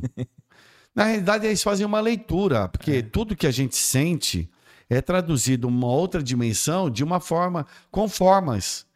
Tem imagens. Tem imagens, né? Então, como é que eu vou saber como é que é o mundo espiritual? Imagens. Porque nós criamos isso. Então, se eu estou pensando numa coisa, eu estou criando essa imagem. Eles sabem por conta disso. E como a gente não para de pensar, nós estamos sempre criando essas imagens e eles fazem essa leitura. É, o André Luiz faz muito isso, né? Quando ele tem um espírito em, em atendimento, né? No plano espiritual ali, adormecido. E aí o instrutor vem e ele fala assim: Ah, o que, que é o caso dele? Aí o instrutor fala: Ó, se concentra que eu vou te ajudar. Isso. E aí ele vê todo o drama que aconteceu porque ele, o, o, o espírito ali tá preso naquela ideia fixa, né? Daquele drama que, que levou ao desencarne, ou que seja. E ele, e ele consegue, ele, ele passa a impressão para nós que ele assiste o que ocorreu, né? Porque, na realidade, como é que funciona?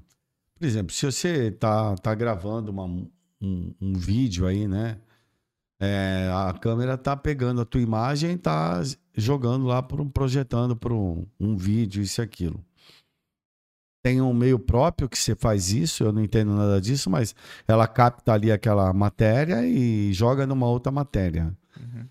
Como o nosso pensamento ele é matéria e existe um fluido universal e hoje é o termo que usa a astrofísica usa fluido universal, ela usa que é o éter que o- o- os espíritos falaram, né?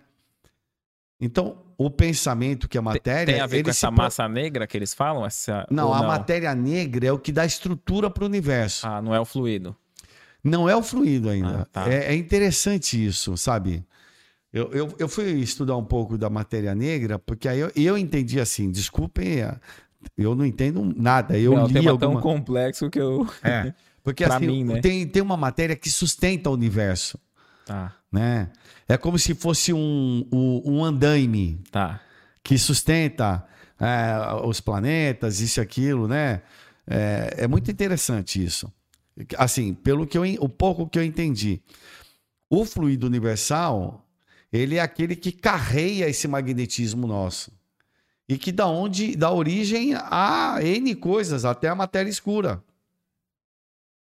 Então, o nosso pensamento, como, por exemplo, vamos pensar, eu estou pensando numa maçã, eu estou vendo a maçã aqui.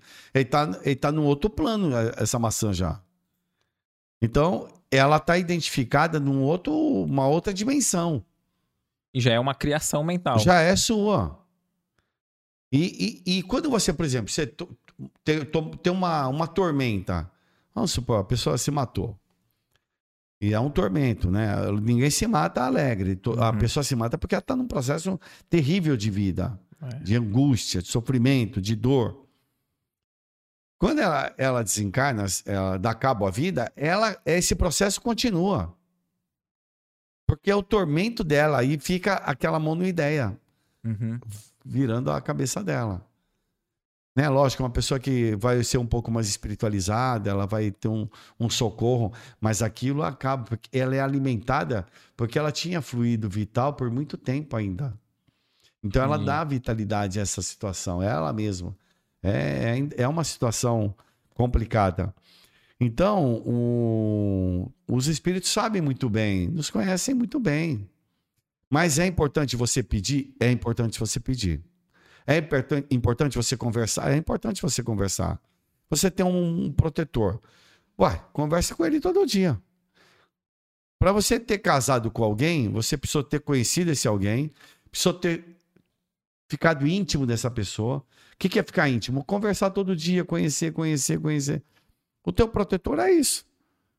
Você vai, todo dia vai conversar com ele. Todo dia. Mas precisa conversar. Você falou sobre o caso quando casa com alguém. Esses nossos encontros que a gente tem durante a existência, todos já são Quanto pré-determinados? mais, ou- é, quanto mais organizado tiver a estrutura familiar, então tem uma organização maior, né? Quanto mais. é, aí existe uma organização.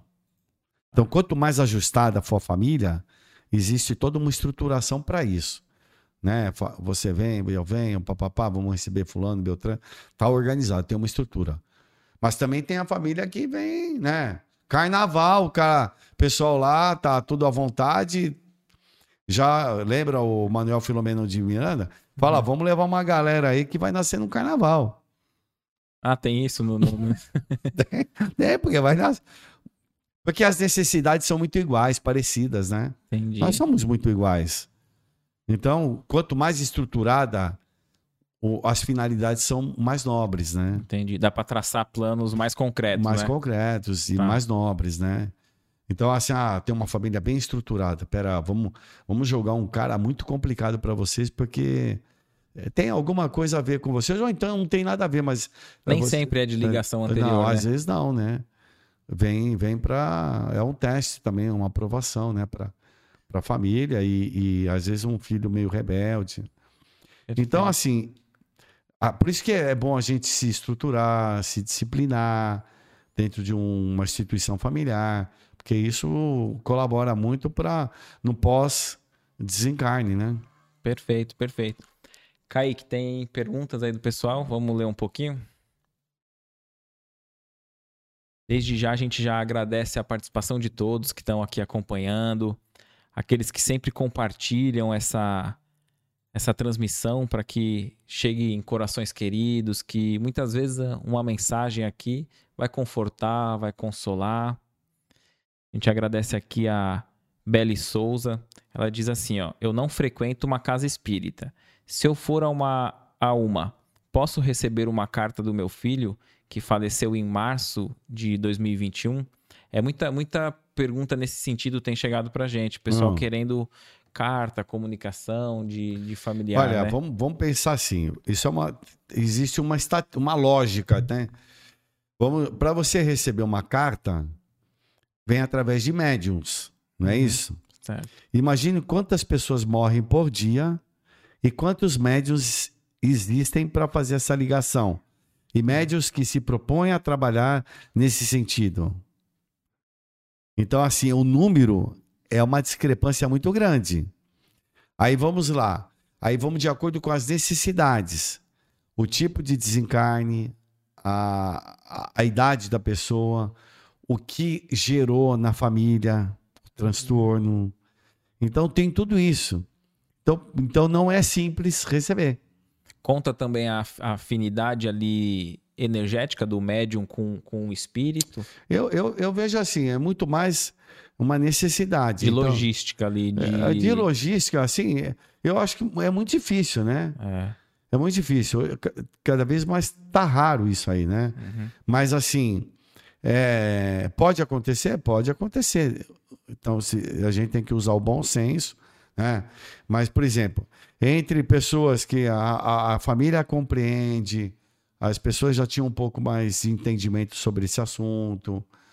Agora, imagine só um caso traumático, um, a pessoa, um jovem desencarna, é, jo- desencarna jovem, às vezes um acidente, a mãe e o pai não aceitam, não entendem, não compreendem. É como se fosse um ambiente hospitalar que Aí- tem os casos de mais gravidade que, Então, que aí, aí vai ver, olha, é melhor a gente atender essa pessoa aqui, porque ah, o, o bem que vai causar é muito grande, né? Ah, Então, então é, é tudo assim, é, é- não é tão simples, não. As pessoas acham que é simples, não, porque tem poucos médios.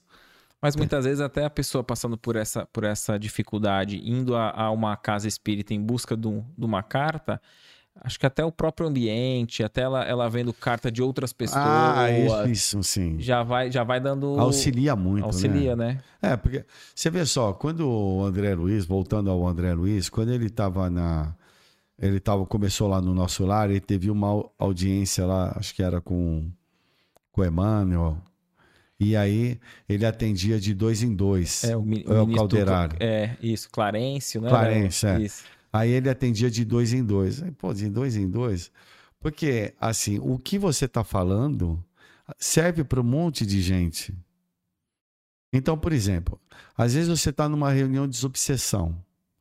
Está lá conversando com o espírito. Às vezes essa, essa conversa ela está sendo mostrada em monitores em lo- vários locais do planeta. Pode ser. Por que não? Nós, nós não estamos falando aqui para vários locais? A reunião também. Então ela está servindo de ajuda para muita gente. É, o, o Haroldo fala sobre isso, né? Fala assim: Jesus, quando ensinou, ele sabia que o ensino que ele deu, às vezes, só para ele e para Pedro, não ficou só para ele e para Pedro, né? Não.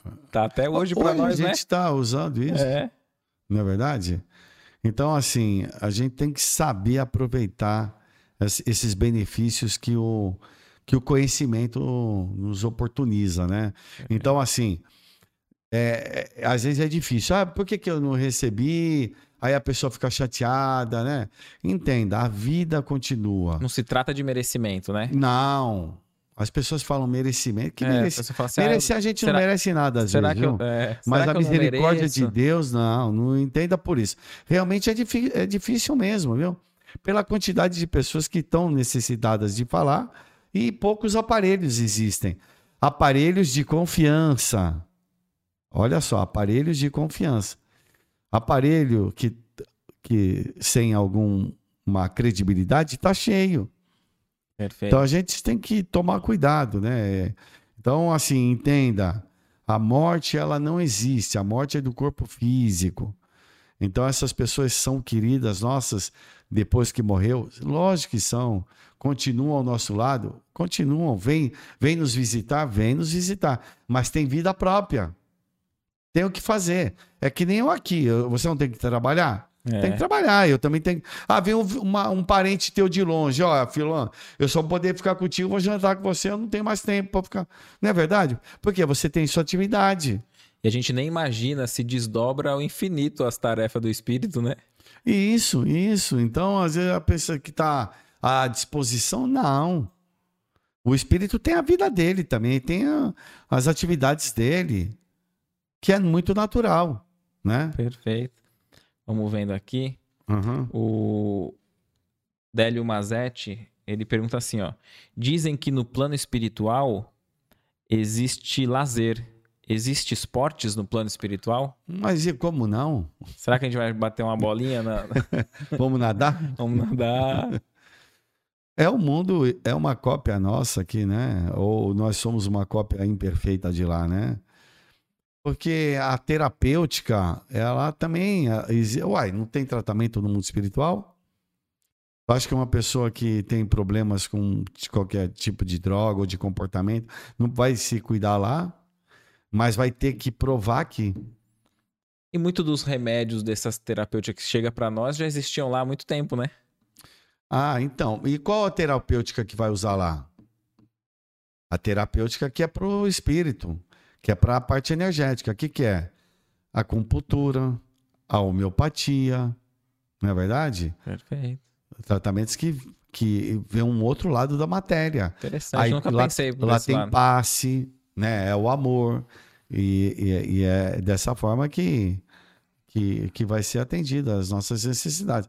Então, vai ter lazer? Vai, lógico que vai ter lazer. É, Vai ter esporte? Lógico que vai ter que- o que é saudável pra gente, né? Porque durante o esporte a gente não libera endorfinas, que são substâncias é, saudáveis para o nosso corpo. E nós não temos corpo também lá no mundo espiritual, é o corpo espiritual, que é uma matéria tão densa quanto a nossa aqui. Ou você acha que lá a gente vira no vizinho? A matéria é igual. Não é verdade? Perfeito. É uma Tá. matéria tão densa quanto essa. E Eu- que nos estudos que os espíritos fizeram, logo no início, o pessoal lá do Allan Kardec, que é, é, aquelas balanças de precisão, diz que quando você morre, você perde 21 gramas. E que esses 21 gramas deve ser a questão do espírito, do, corpo. perispírito. Interessante. E é- então é por isso que tem mais lógica a gente pensar naqueles espíritos que, que chegam nessas reuniões de, de desobsessão e, e não sabem que morreram, né? Porque Mas- aí, aí a gente pensa assim, caramba, mas desencarnou e, e- e não sabe. É porque mas ele, ele, se, assim- ele se toca e continua se sentindo. Então, Então, mas como é que é morrer e estar vivo? então, Pensa bem. então. né? Pô, você morreu. Não, você tá vivo, pô. O que morreu foi teu corpo. Então, mesmo as pessoas precisam ter essa sensibilidade de estar em reunião de desobsessão. Né? Precisa ter sensibilidade. Como é que você fala para uma pessoa que morreu? Quando que ainda ela não está preparada para isso, que às vezes ela vai levar tempo para entender isso. Também tem essa. Então, morrer é um processo natural da nossa vida. Então, por isso que a morte ainda é triste, é doída, é melancólica, é desesperançosa, parece, né? Tem que inverter esse quadro. A morte é um processo natural. Eu estou retornando para o mundo de onde eu vim. Opa, graças a Deus. Porque aqui é o um mundo penoso. Aqui é um mundo de dor, de sofrimento, de provas, de expiações. Aqui é ruim. Pergunta para o passarinho: Passarinho, você quer ficar preso uhum. ou quer voar? A nós estamos presos. O que não podemos é antecipar esse voo, né? Não dá para antecipar. É. Mas nós gozamos dessa liberdade todas as noites. Por isso que todas as noites é conveniente você fazer uma prece. Como fala o Santo Agostinho, reveja o seu dia, com quem você falou, o que você falou. Se você provocou algum mal, algum desencanto em alguém, no dia seguinte, vai lá e restabeleça, repare. Se você fez coisas boas, vai lá no dia seguinte, reforça para você ir se encontrar durante o sono, o repouso do corpo, mas a vigília do espírito. O espírito está desperto para aurir forças com o mundo espiritual, para fazer curso, para fazer caridade, para trabalhar. E aquele que fala assim: ah, eu não sonho nada, não lembro de nada, eu acho que eu durmo e não vou para lugar nenhum. Então, às vezes está dormindo mesmo. O que você precisa, na realidade, é assim: quando você se desloca do corpo, você, quando você retorna para o corpo físico, se você não tem nenhuma lembrança, é como se o download da memória espiritual ali, ela não conseguiu carregar o teu, o, o teu espaço físico aqui, né? Entendi. Então, porque é um é, arquivo muito grande. É, pra... Não, e ela se, ele se perdeu, não foi significativo. Tá. Não foi significativo para ser significativo, a gente precisa ter lucidez espiritual. Porque às vezes a gente não tem essa lucidez espiritual. E às vezes a gente dorme e dorme mesmo. Por isso que é importante aproveitar. Ou então estamos em conflitos, ou então a gente está com desejos, vontades, a gente segue o curso da vida aí, né? No mundo espiritual. Ah, eu acordei quebrado, cansado. É, meu filho, perdeu energia aí. Foi Perdeu energia boa. É. é. Tem que tomar cuidado. Por isso que é necessário fazer uma prece. Prece no sentido de gratidão, de agradecimento, de reforçar a, a, a, o agradecer o lar, a cama que você tem, a, o alimento, puxa, a profissão, os parentes, os amigos. Agradecer até aqueles que nos são, que são inimigos nossos gratuitos, porque eles despertam em nós coisas que nós não percebemos. E esses adversários que estão fora da matéria, eles podem nos espreitar ali, nesse momento que a gente se desdobra e, e se afasta? Com toda certeza. Se você tiver numa frequência baixa, eles vão se assenhorar de você. E às vezes você acorda mal porque eles usaram as tuas energias. Ah, acordei todo doído, parece que eu levei uma surra. Levou mesmo, vai ver que levou. E a gente não percebe. Por isso que a mediunidade ela é uma coisa muito é, assim é, a, é temperamental, porque é muito do emocional. Por isso que tem que tomar muito cuidado. Por isso que tem que se levar muito em consideração os médios. Porque os médios são pessoas mais sensíveis. E um mundo conflituoso que nós vivemos sensibiliza essas pessoas, elas captam com maior presteza. Por isso que a gente tem visto mais casos de, de loucura, é, e assim, a mediunidade, a glândula pineal, ela está no hipocampo, que é o campo das nossas emoções. Por isso que vem de uma forma meio atrapalhada, meio degringolada, assim, né? É, emocionalmente. Entendi. Por isso que a gente tem que levar muito em consideração. São pessoas mais sensíveis. Então a antena deles captam mais. Por isso que o esforço dele de disciplina, de é rigidez, de retidão é maior, porque quando desvia, toma paulada. Mas aí também tem um lado, o lado positivo de, de conseguir é, vislumbrar o, o, o plano espiritual Superior. superior, Sim, os benfeitores, sim. Mas sustentar esse. Né? A esse- dificuldade é, é mu- sustentar. não é fácil, viu? Não é fácil. São poucos. As pessoas falam assim: ah, queria ter a mediunidade do Chico Xavier. Mas se ele não queria tomar os tombos que o Chico toma, não, né? As doenças que ele passou, atender milhares de pessoas, escrever centenas de livros, trabalhar o dia todo como funcionário público, depois atender centenas de pessoas, depois escrever livros. Ter uma vida toda dedicada ao seu próximo, não ter dinheiro para isso, não ter dinheiro para aquilo. Não, é uma vida invejável, lazer. né? Nenhuma. Ah, porque ah, tem contato com a espiritualidade. Ah, sim. Poxa, também, né? Mas é, é fruto do seu esforço. É fruto do esforço dele. Perfeito. Então, você quer ter esse, esse fruto? Se esforce, né? Perfeito. Vamos ver aqui mais alguns comentários. Ó, a Helenita Policarpo, a gente agradece mais uma vez a Hum. todos aqui que estão participando. A pessoa depois que desencarne, que desencarna, pode vir aqui na Terra, o que se passa com seus, se ele pode vir ver o que se passa com seus entes queridos. Não, normalmente ele fica já aqui, né? Se ele não tiver uma compreensão muito boa, né? E se ele for um pouco mais espiritualizado, é lógico que ele vai ser. É, todo mundo tem a- o seu amparo, o seu auxílio, né?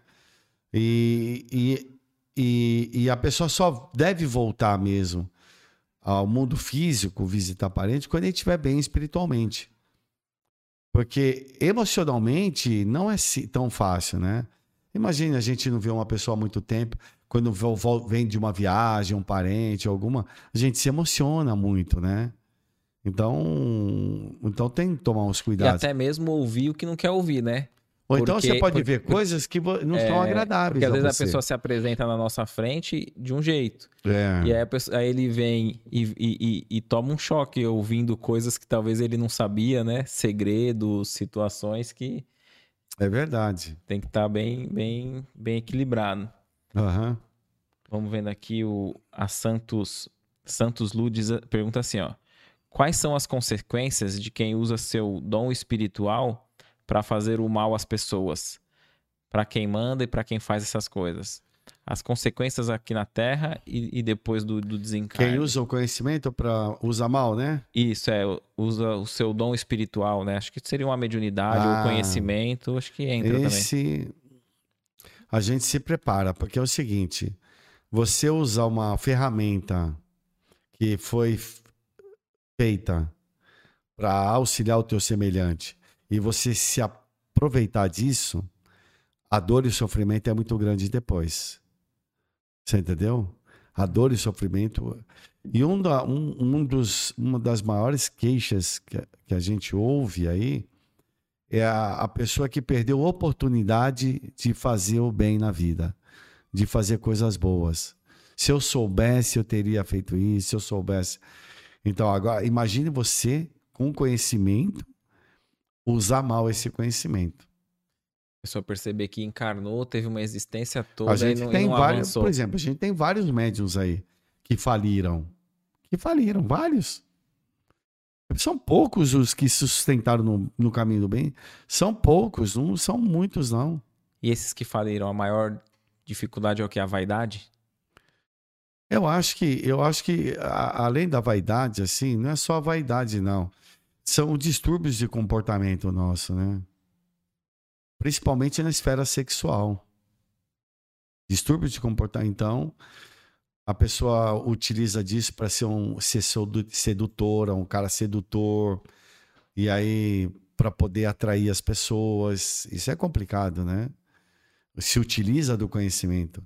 Esse talvez seja um dos maiores, é, os maiores problemas que nós criamos para nós. Então, muito cuidado, muito cuidado a gente, principalmente nós que lidamos na esfera espiritual. Perfeito. Na, a doutrina espírita ela veio para consolar, para esclarecer e não para levar a nossa perturbação para os outros. Perfeito. Né? Tem uma, tem uma moça aqui que comentou, deixa eu ler o nome dela. É Marlene Brito. Ela diz assim, ó. É, como posso ajudar uma moça que tem raiva das pessoas? ela tem raiva até mesmo da família. É, às vezes a gente tiver a situação de, de ver o, o, o, um, um, erro, um mau comportamento no outro, a gente se sente inclinado a ajudar. Tem como ajudar? Até que certo ponto dá para auxiliar? Ela está reconhecendo que ela não consegue. Uma moça. Hã? Ela diz que é uma moça, né? Ah, não é uma é... outra pessoa. É. é. Que tem então, raiva da, da, da, família, raiva das pessoas. Como que pode ajudar uma pessoa então, assim? Essa é uma pessoa conflituosa. Uma, da, uma coisa boa é fazer uma terapia com um psicólogo, com um psiquiatra, né? na área da psicanálise, né? Consultar um, um profissional. Uhum. Consulta um profissional. Né? A primeira coisa é isso. Mas no caso é a amiga que identificou, ela pode sugerir? Deve sugerir. É. Eu acho que assim, com muita naturalidade, e com muito jeito, com muito tato, né? assim, procurar mostrar para a pessoa. Uma das técnicas que também eu já vi usar os americanos, por exemplo, você pega uma pessoa está numa crise, ela está usando droga e está num surto psicótico por conta da droga. Você filma a pessoa. Filma a pessoa. Ou alcoolizada, ou drogada. Filma ela, o comportamento todo dela. A hora que ela estiver sã, mostra para ela. Porque quando a gente vê o nosso comportamento, a gente fala: Meu Deus do céu, que vergonha. E é uma técnica dos espíritos. O que, que eles vão lá? Mostra, ó, olha o que, que você fez aqui. E aí a gente sente vergonha Perfeito. daquela situação. Putz, só eu fiz isso. Ó, você usou assédio sexual. Aqui. E, é, e é um choque benéfico que vai. Opa! É um, é um choque. Porque primeiro você passa vergonha de estar tá sendo mostrado aquilo. Aí depois você faz uma análise. Fala, opa, eu cheguei a esse ponto e chegamos a esse ponto. Então, nós devemos tomar muito cuidado. Então, assim, sempre com muito tato. Porque a pessoa que está nesse transtorno, ela não percebe e ela não aceita, às vezes, ajuda. Ela não se vê da forma é. que está, né? Então, assim, com muito tato. Nunca coloque. Coloque. Um, o tato é assim. Você precisa saber o jeito que você pega a pessoa. O que, que é importante para essa pessoa? Os espíritos dizem: nem o pior dos bandidos não nutre amor por algo ou por alguém. Tem o amor por algo ou alguém. Então, agora você precisa pegar. Então, por exemplo, o Emmanuel, o Espírito Emmanuel fala assim: por onde Jesus passava, todos saravam, mas nem todos se curavam. Ora, todos saravam. Fica bom, porque é um foco de energia pura que está destilando essa energia. Então as pessoas ficavam bom, boas. Mas, e algumas se curavam, né? Mas nem todas se curavam. Quer dizer, mas quem é que se cura? Aquela que tinha a verdadeira fé. Quer dizer, aquela que tinha certeza. Que acreditava. Que a enfermidade de muitos ali, quando ele saía, voltava. Voltava depois. Porque ele, porque ele ficou bom. Mas ele não sustentava isso. Ele ia novamente gozar a vida. É, é a causa e efeito, né? Então, se não. Se Tem não, que sustentar. Se não mudar. Por exemplo, fazer caridade um dia, beleza. Dois dias, beleza. Uma vida toda, dureza. Não é verdade? Então, assim, é, o negócio é sustentar. Amar a mesma pessoa uma vida toda é complicado, hein? Sustentar isso. O cara precisa ter, você precisa ter recursos para isso, estímulos positivos. Por isso que o casal precisa ser estimulado. Por isso que você precisa estimular teus filhos, você precisa estimular tua esposa, o teu marido, porque senão arrefece murcha a relação. Porque entra numa rotina. E você não dá mais aquele valor que você dava. Isso acontece com todos nós. Então, Perfeito. é necessário esse estímulo para você manter essa você na, na, no topo. É, não é fácil não. Perfeito. A gente vai caminhando aqui para mais alguma Olha, pergunta. eu tô vendo até o Benny Coquito aqui, a Uraida. São pacientes amigos aqui. O Benny Coquito foi um dos grandes é, comunicadores do passado, viu? Eu era jovem, ia pra balada. Na, na, naquela época não era balada que falava, era discoteca, né? E o Benny Coquita era aquele cara que é, embalava os, a, a, a, a rádio, né? E era super conhecido, famoso. E, e o Benny veio agora, a gente, depois de mais é, experientes na vida, eu vim conhecer o Benny e ele vem, a gente nos tornamos amigos aqui. E eu tô vendo aqui que ele já falou algumas vezes aqui com a gente. Um abraço aqui para ele. Ele ele tinha é um grande ficado... comunicador. É, é. Ele, ia, ele ia vir aqui, aí ele, é. ele não, não, não pôde, não deu para ele vir. A gente espera que ele esteja bem e nossas vibrações aí que esteja tudo, tudo tranquilo. Ele tá e falando fica, assim, e fica o convite para estar tá é, vindo numa próxima. É, hein, legal. E ele falou uma coisa aqui: fale sobre o Espiritismo, não é a religião do futuro, mas o futuro das religiões. E é verdade mesmo. É porque o conhecimento ele vai entrar, por exemplo, a reencarnação, queira ou não queira, vai ter que ap aprender reencarnação. Reencarnação vai ser estudado nas, nas academias, não tem jeito. A comunicabilidade do espírito, não tem jeito, vai, vamos vai ter acontecer. que estudar, não tem jeito. O Allan Kardec, ele desenvolveu um método científico. Tu acha que a espiritualidade superior ia dar ponto sem nó? Não. Pegou o cara balizado para poder mostrar uma coisa. O método dele é científico. Só que o objeto de estudo dele não é da ciência ortodoxa, que é um ratinho de laboratório ou é um comprimido. Não. Que está subordinado à nossa vontade. Não. É um espírito. E ele desenvolveu um método para isso. Científico. Porque é pelo resultado. E o que, que, é o resultado? Olha, ele viu mensagens que saiu lá na Bélgica, resultados que saiu na França, que é comunicação que veio na Alemanha, em Portugal, na Espanha, reuniu tudo. Opa! Esse aqui, espírito diferente, espírito igual, médios diferentes, o mesmo conteúdo. Opa! Tem, tem nexo isso aqui. Isso, tem lógica. Se surgisse alguma mensagem de um médium só isolado, ele não. Não, não convenceria, mas como veio de vários, ele reuniu. Isso deu uma autoridade, deu um corpo. É a universalidade do ensino, né? Isso, é isso aí. Então ele desenvolveu, é um método científico. A homeopatia as pessoas não aceitam. Ela é uma especialidade médica. Mas é pelos resultados dela. Porque não temos aparelhos para mensurar mas eu tenho os resultados significativos. É, tem, um, tem um amigo meu que ele falou assim, ah, Éder, eu estudo, ele estuda, estudava farmácia, né? E, e aí ele foi desenvolvendo um trabalho com uma, com uma professora que convidou ele para essa parte da homeopatia. E ele era cético, ele não, não acreditava, não falava, não, não tem comprovação, né, dentro da, da linha dele. Só que ele falou assim, só que Éder, me, me despertou uma, uma dúvida muito grande, porque é o seguinte, a gente fala que é o efeito placebo, né? Que hum. ah, ali você fala que tem um remédio, dá, a pessoa é, hum. acredita, então é, é lógico.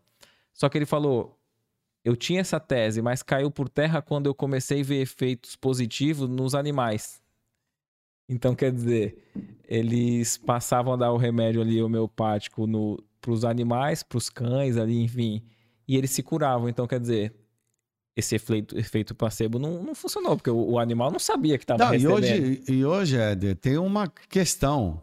Hoje o efeito placebo é tão alto que fala assim, olha, se não tiver um pensamento bom, não funciona o remédio, mesmo o remédio bom. Porque tem o efeito nocebo. Quer dizer, é interessante isso para a gente perceber que a conduta do paciente ela é fundamental para o resultado do, do, do, da cirurgia, do tratamento. Tem que colaborar. Eu, eu, é, eu fiz uma, a minha, uma das especialidades minha, eu sou homeopata. Ah, interessante. E eu tive aula com professores médicos homeopatas. E era muito interessante que quando você vai levar o teu, o teu pet lá, o teu animalzinho, para poder é, fazer a consulta, ele acabava atendendo o. Porque. O dono. O dono. E, e fazia tratamento no dono. E melhorava o cachorro também. Ou o gato, e assim por diante. Porque o, o cachorro pega muita conduta do dono. É muito interessante isso. O ambiente familiar ali. Isso. Se você pegar um, um, um, um, dono medroso, retraído, o cachorro também é assim. Ele vai fazer um comportamento igualitário. Interessante, né? hein? É. Então, se o cara é raivoso, não sei o quê, o cachorro também vai ser assim, né? Porque ele educa pra, nesse aspecto. Então, a, a, a homeopatia ela é fantástica e a gente deve. É, um, é, uma, é uma terapêutica que deve ser lançada à mão para o nosso dia a dia. Acredito que aprofundando os, os estudos aí com a tecnologia já vai, vai se provando dentro da. Sem dúvida, Da sem área, dúvida né? alguma. E vamos vendo mais alguma. Hum, O Benny falou que tá velho, tá nada. Aqui, ó. A, a Meire diz assim, ó. Boa noite. Olhando para o comportamento da humanidade nos dias de hoje, podemos afirmar que a humanidade não avançou no campo moral? Não, avançou. É que agora a gente enfrenta uma crise. E o Samuel Hahnemann, já que estamos falando de homeopatia, ele fala: toda crise é salutar. Toda crise é salutar. Uma crise num casamento é salutar. Olha, tem problemas de relacionamento aqui, vamos, vamos resolver. Ou une ou se afasta. É uma crise, é, é uma demonstração. Ah, hoje em dia, nos rebelamos com coisas que no ontem a gente aprovava. Perfeito. Há 150 anos atrás, a gente achava a escravidão uma coisa legal. 160 anos atrás. Comércio comum, né? Um Era absurdo. normal, né? era legal. Legal por leis. Por lei. Você tinha escravos, isso, aquilo. Hoje é crime você falar alguma coisa contra de racismo. Olha só. Então, é que hoje choca muito mais a nós pelo avanço que nós tivemos. Então, hoje existem requintes de crueldade? Existem. Para chamar a atenção. Olha, a sociedade está doente. A sociedade precisa se cuidar, se tratar, né? Então é uma sociedade muito melhor.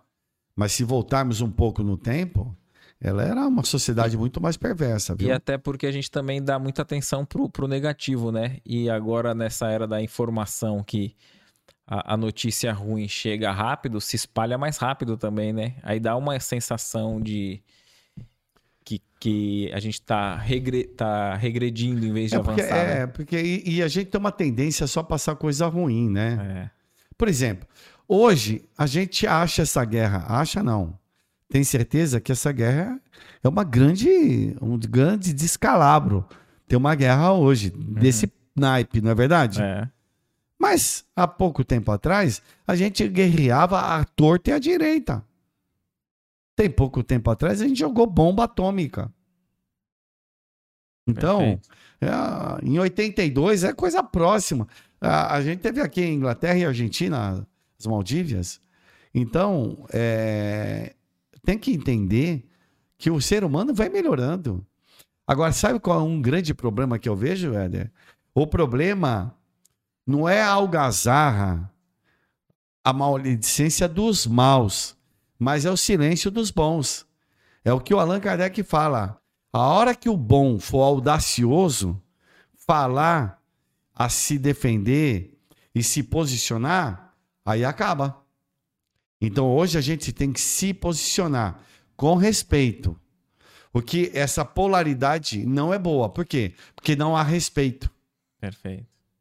Tanto A quanto B não se respeitam. E a gente precisa saber ouvir. Precisa saber ouvir. Tanto A quanto B. Não é verdade? Sem dúvida, sem dúvida. Então, estamos vivendo um governo. Respeitamos esse governo. Mas eu odeio esse governo. Guarde para você o seu ódio. Porque é você que odeia. É Inde- você. Independente de quem entre depois, Agora, né? Porque depois quem pode em entrar, pode entrar o outro que você não, que mas- você gosta ou não gosta. E quem está em jogo não é a pessoa, é o seu país. Você ama o seu país. Posso não ter um bom governante, mas o meu país eu amo. Então eu vou falar bem do meu país. É isso que precisa mudar. A gente precisa amar o país. Você tem um filho dependente químico. Eu sou contrário ao uso da droga. Mas eu amo meu filho. E eu vou fazer de tudo para tirar ele dessa situação. É falando mal do filho? Não. É acolhendo o filho. É falando mal do presidente? Não. É acolhendo a presidência. Porque existe uma figura naquele momento. Então, eu acho uma coisa muito interessante isso. Nós temos brasileiros que vão fora do Brasil falar mal do Brasil. Eu morei fora do Brasil. E assim, a propaganda que faziam fora, fora do Brasil, que o Brasil era carnaval, futebol e mulher. Olha só. Ser reconhecido como um país que tem uma das maiores fortunas, a bebida alcoólica, a cerveja, é muito, é muito constrangedor. Eu preferia ser conhecido como um país que tem a melhor educação do mundo. Não, e obstante a isso, nós temos um dos melhores alunos do mundo que ganhou a Olimpíada, agora o meeting lá em, em Massachusetts, lá, como é que é? Que ganhou é um brasileiro, meu filho. E a gente não dá valor. E, e, só só para a é questão de valorizar os nossos heróis, Carlos Chagas foi indicado duas vezes para o Prêmio Nobel e não ganhou.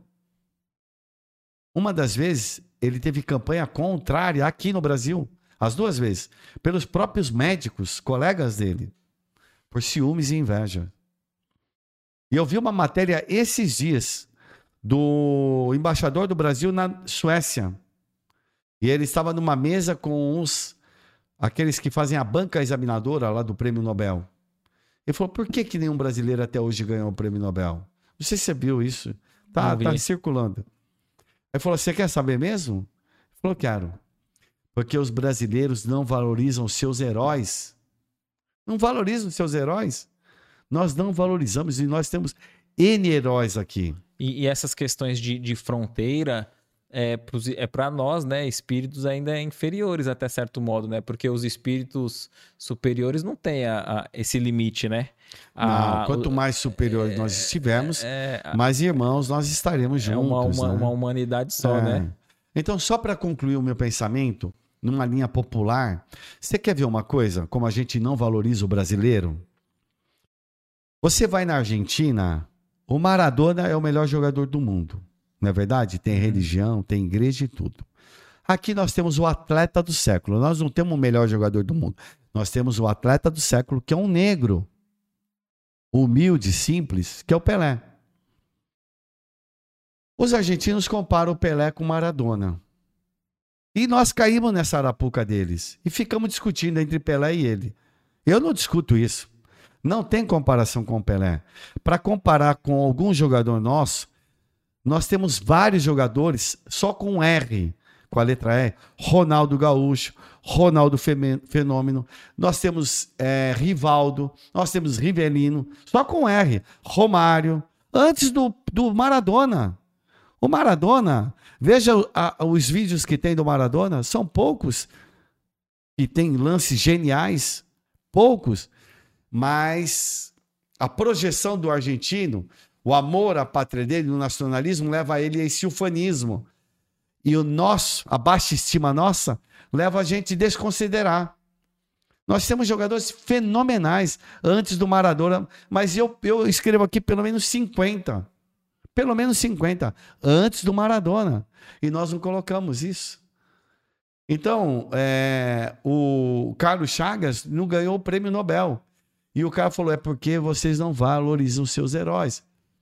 E ele é considerado um dos maiores cientistas do mundo é o único cientista do mundo a desvendar, descobrir, narrar uma, uma doença do começo ao seu final. Normalmente isso existem vários colaboradores, vários cientistas que trabalham na mesma patologia. E esse esse esse homem, ele é fantástico. Então, para a gente entender os personagens que a gente tem e que a gente às vezes não valoriza.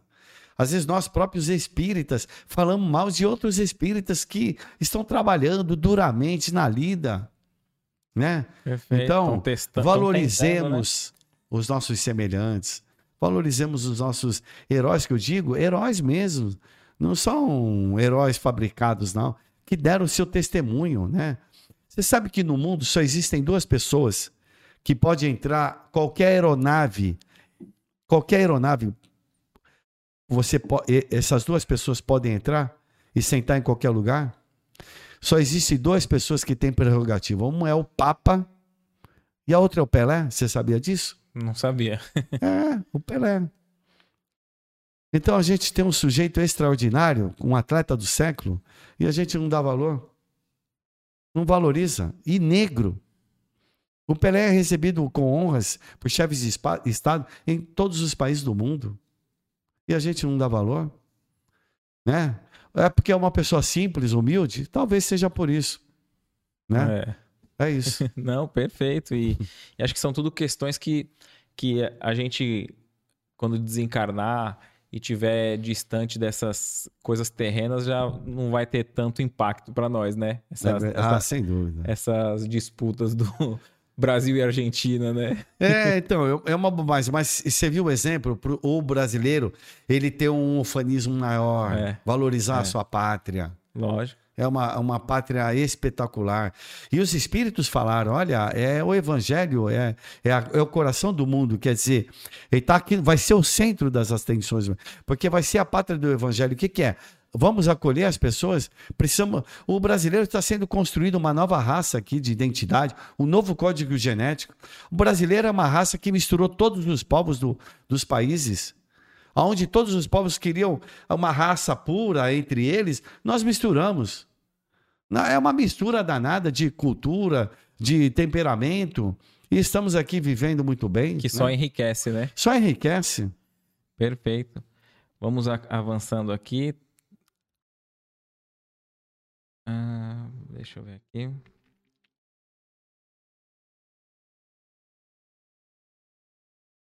É, tem, tem uma pergunta que já até foi respondida aqui, né?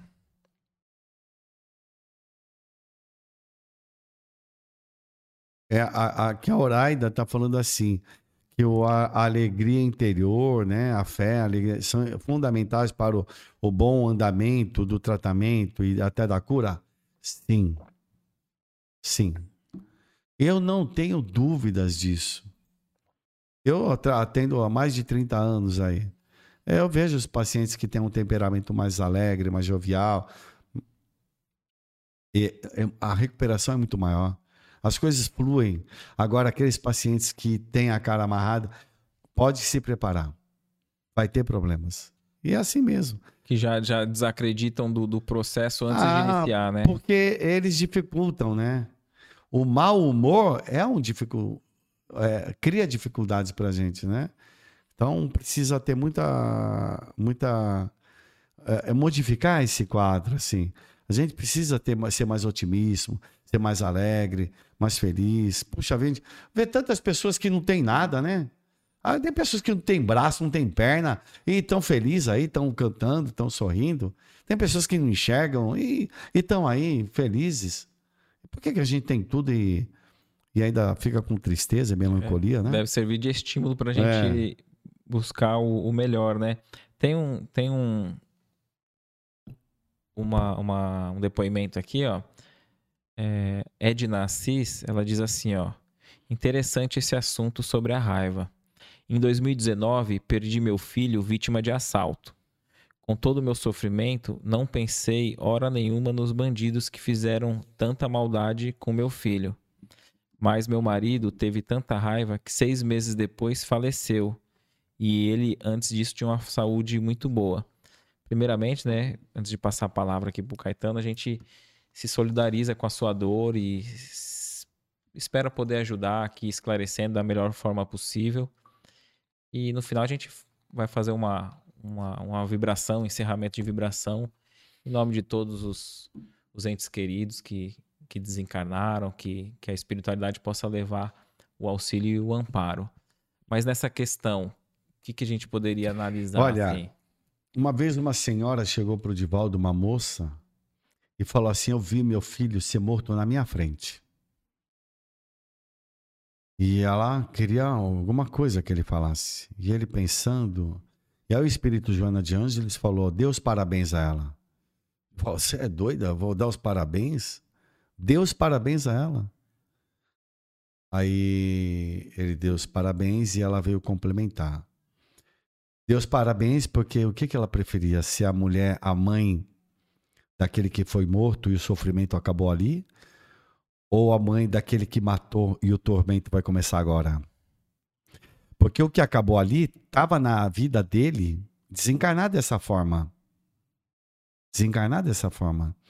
E preste bem atenção: toda vez que um jovem desencarna, a misericórdia divina é atendida naquele momento.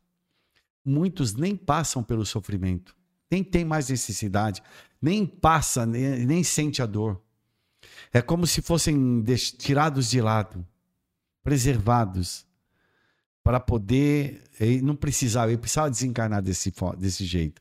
E às vezes era para o pai a mãe, para os parentes mais próximos, uma lição, por alguma necessidade também.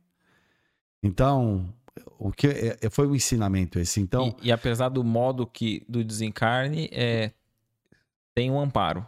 Sempre, meu Deus do céu. Sempre tem um amparo. Às vezes está acontecendo ali, Parece que as coisas foram guiadas para acontecer desse jeito, desse jeitinho, né? Então a gente deve entender. Eu assim, uma coisa que é muito forte dentro de mim é entender a lei de Deus. Não existe erro na lei de Deus.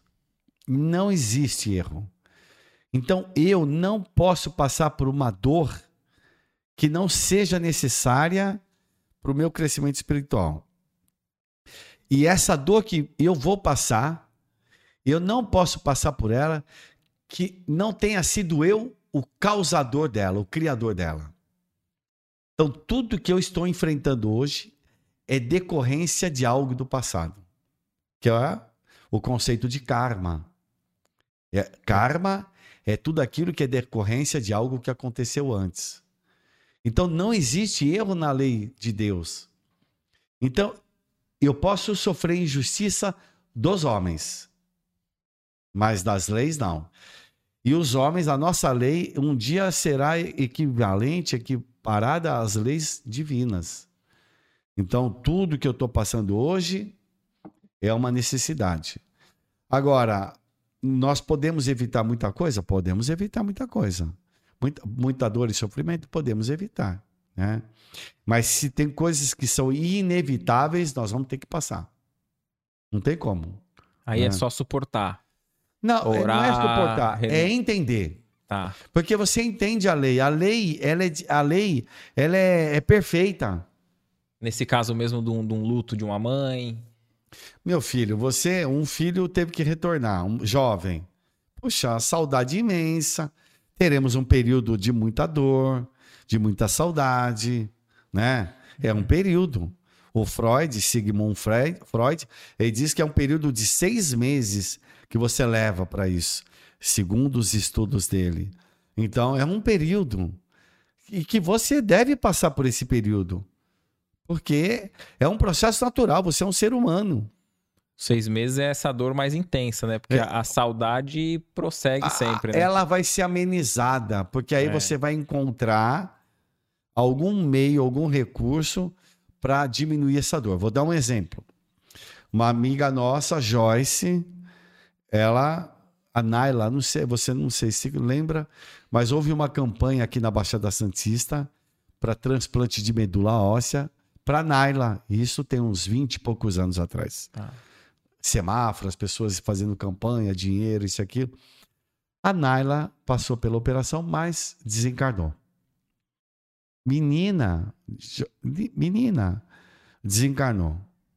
A Joyce, o que ela fez? Fundou uma creche. A Joyce era a mãe dela? Mãe dela, tá. isso, a mãe dela. Fundou uma, o amor a Naila. Ela pegou, transferiu o amor que ela tinha pela filha dela para 100 crianças. Olha só, ela entendeu a mensagem. Qual a mensagem que Deus está me dando? E ela fundou uma creche. Existe até hoje, porque eu, sem querer, conheci o marido dela, que eu não conhecia, na pandemia.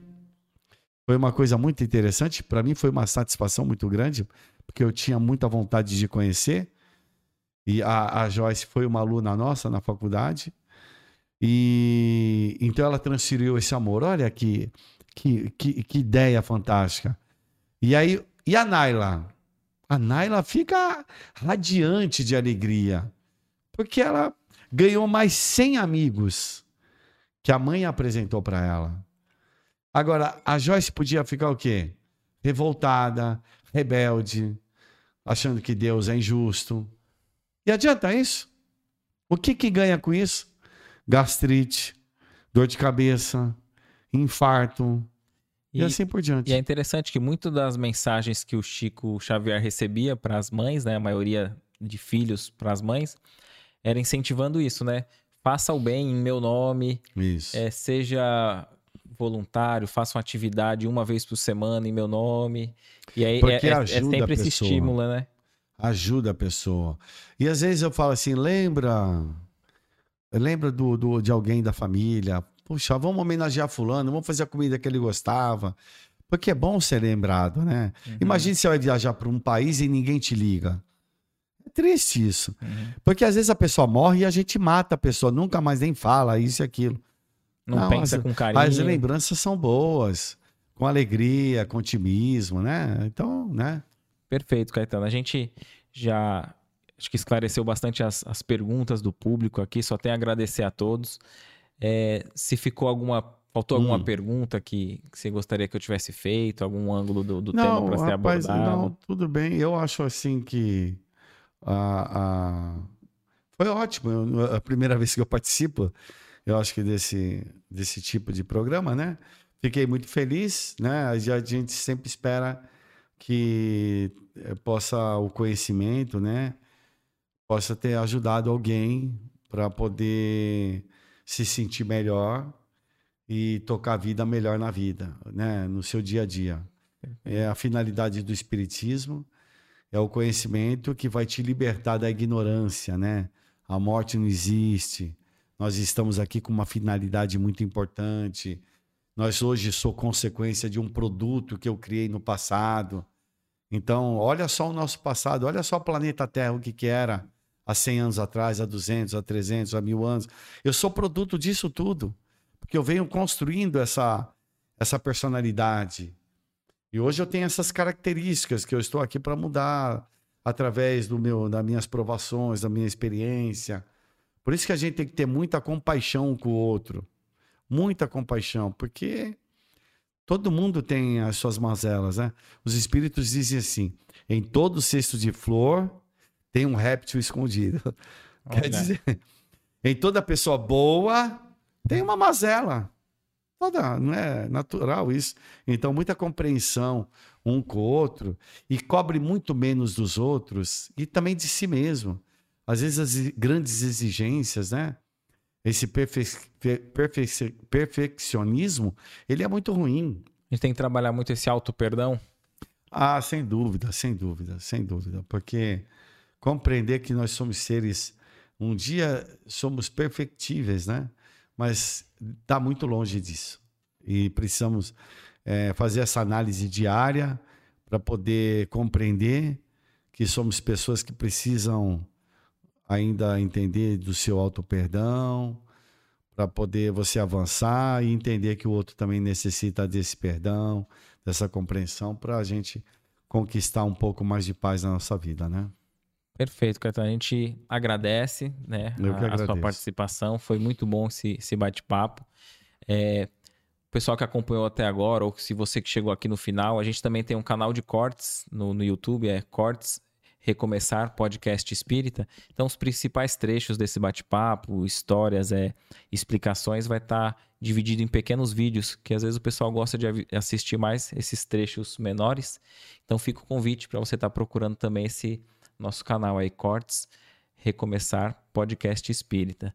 A gente disse pro pessoal né, que a gente ia fazer uma vibração, né? Então, vamos, é, quem Fica puder nos acompanhar, fechar os olhos, a gente possa elevar o pensamento a Jesus Cristo, a Deus, agradecendo por esse momento em que estivemos juntos, estudando, aprendendo aqui com o nosso convidado a espiritualidade encontrando os melhores sentimentos, as melhores emanações dentro de cada um de nós, tomando posse desses fluidos, possam levar para aqueles irmãos recém-desencarnados que ainda estão passando pelo torpor, compreendendo a tua situação, que essa vibração chegue até eles, auxiliando no processo desse refazimento que essas vibrações também se estendam para os seus familiares que estão em luto, em dor, para que possam sentir a proteção e o amparo da espiritualidade. Que Jesus abençoe a cada um de nós. Assim seja, graças a Deus. Graças a Deus. Muita paz a todos.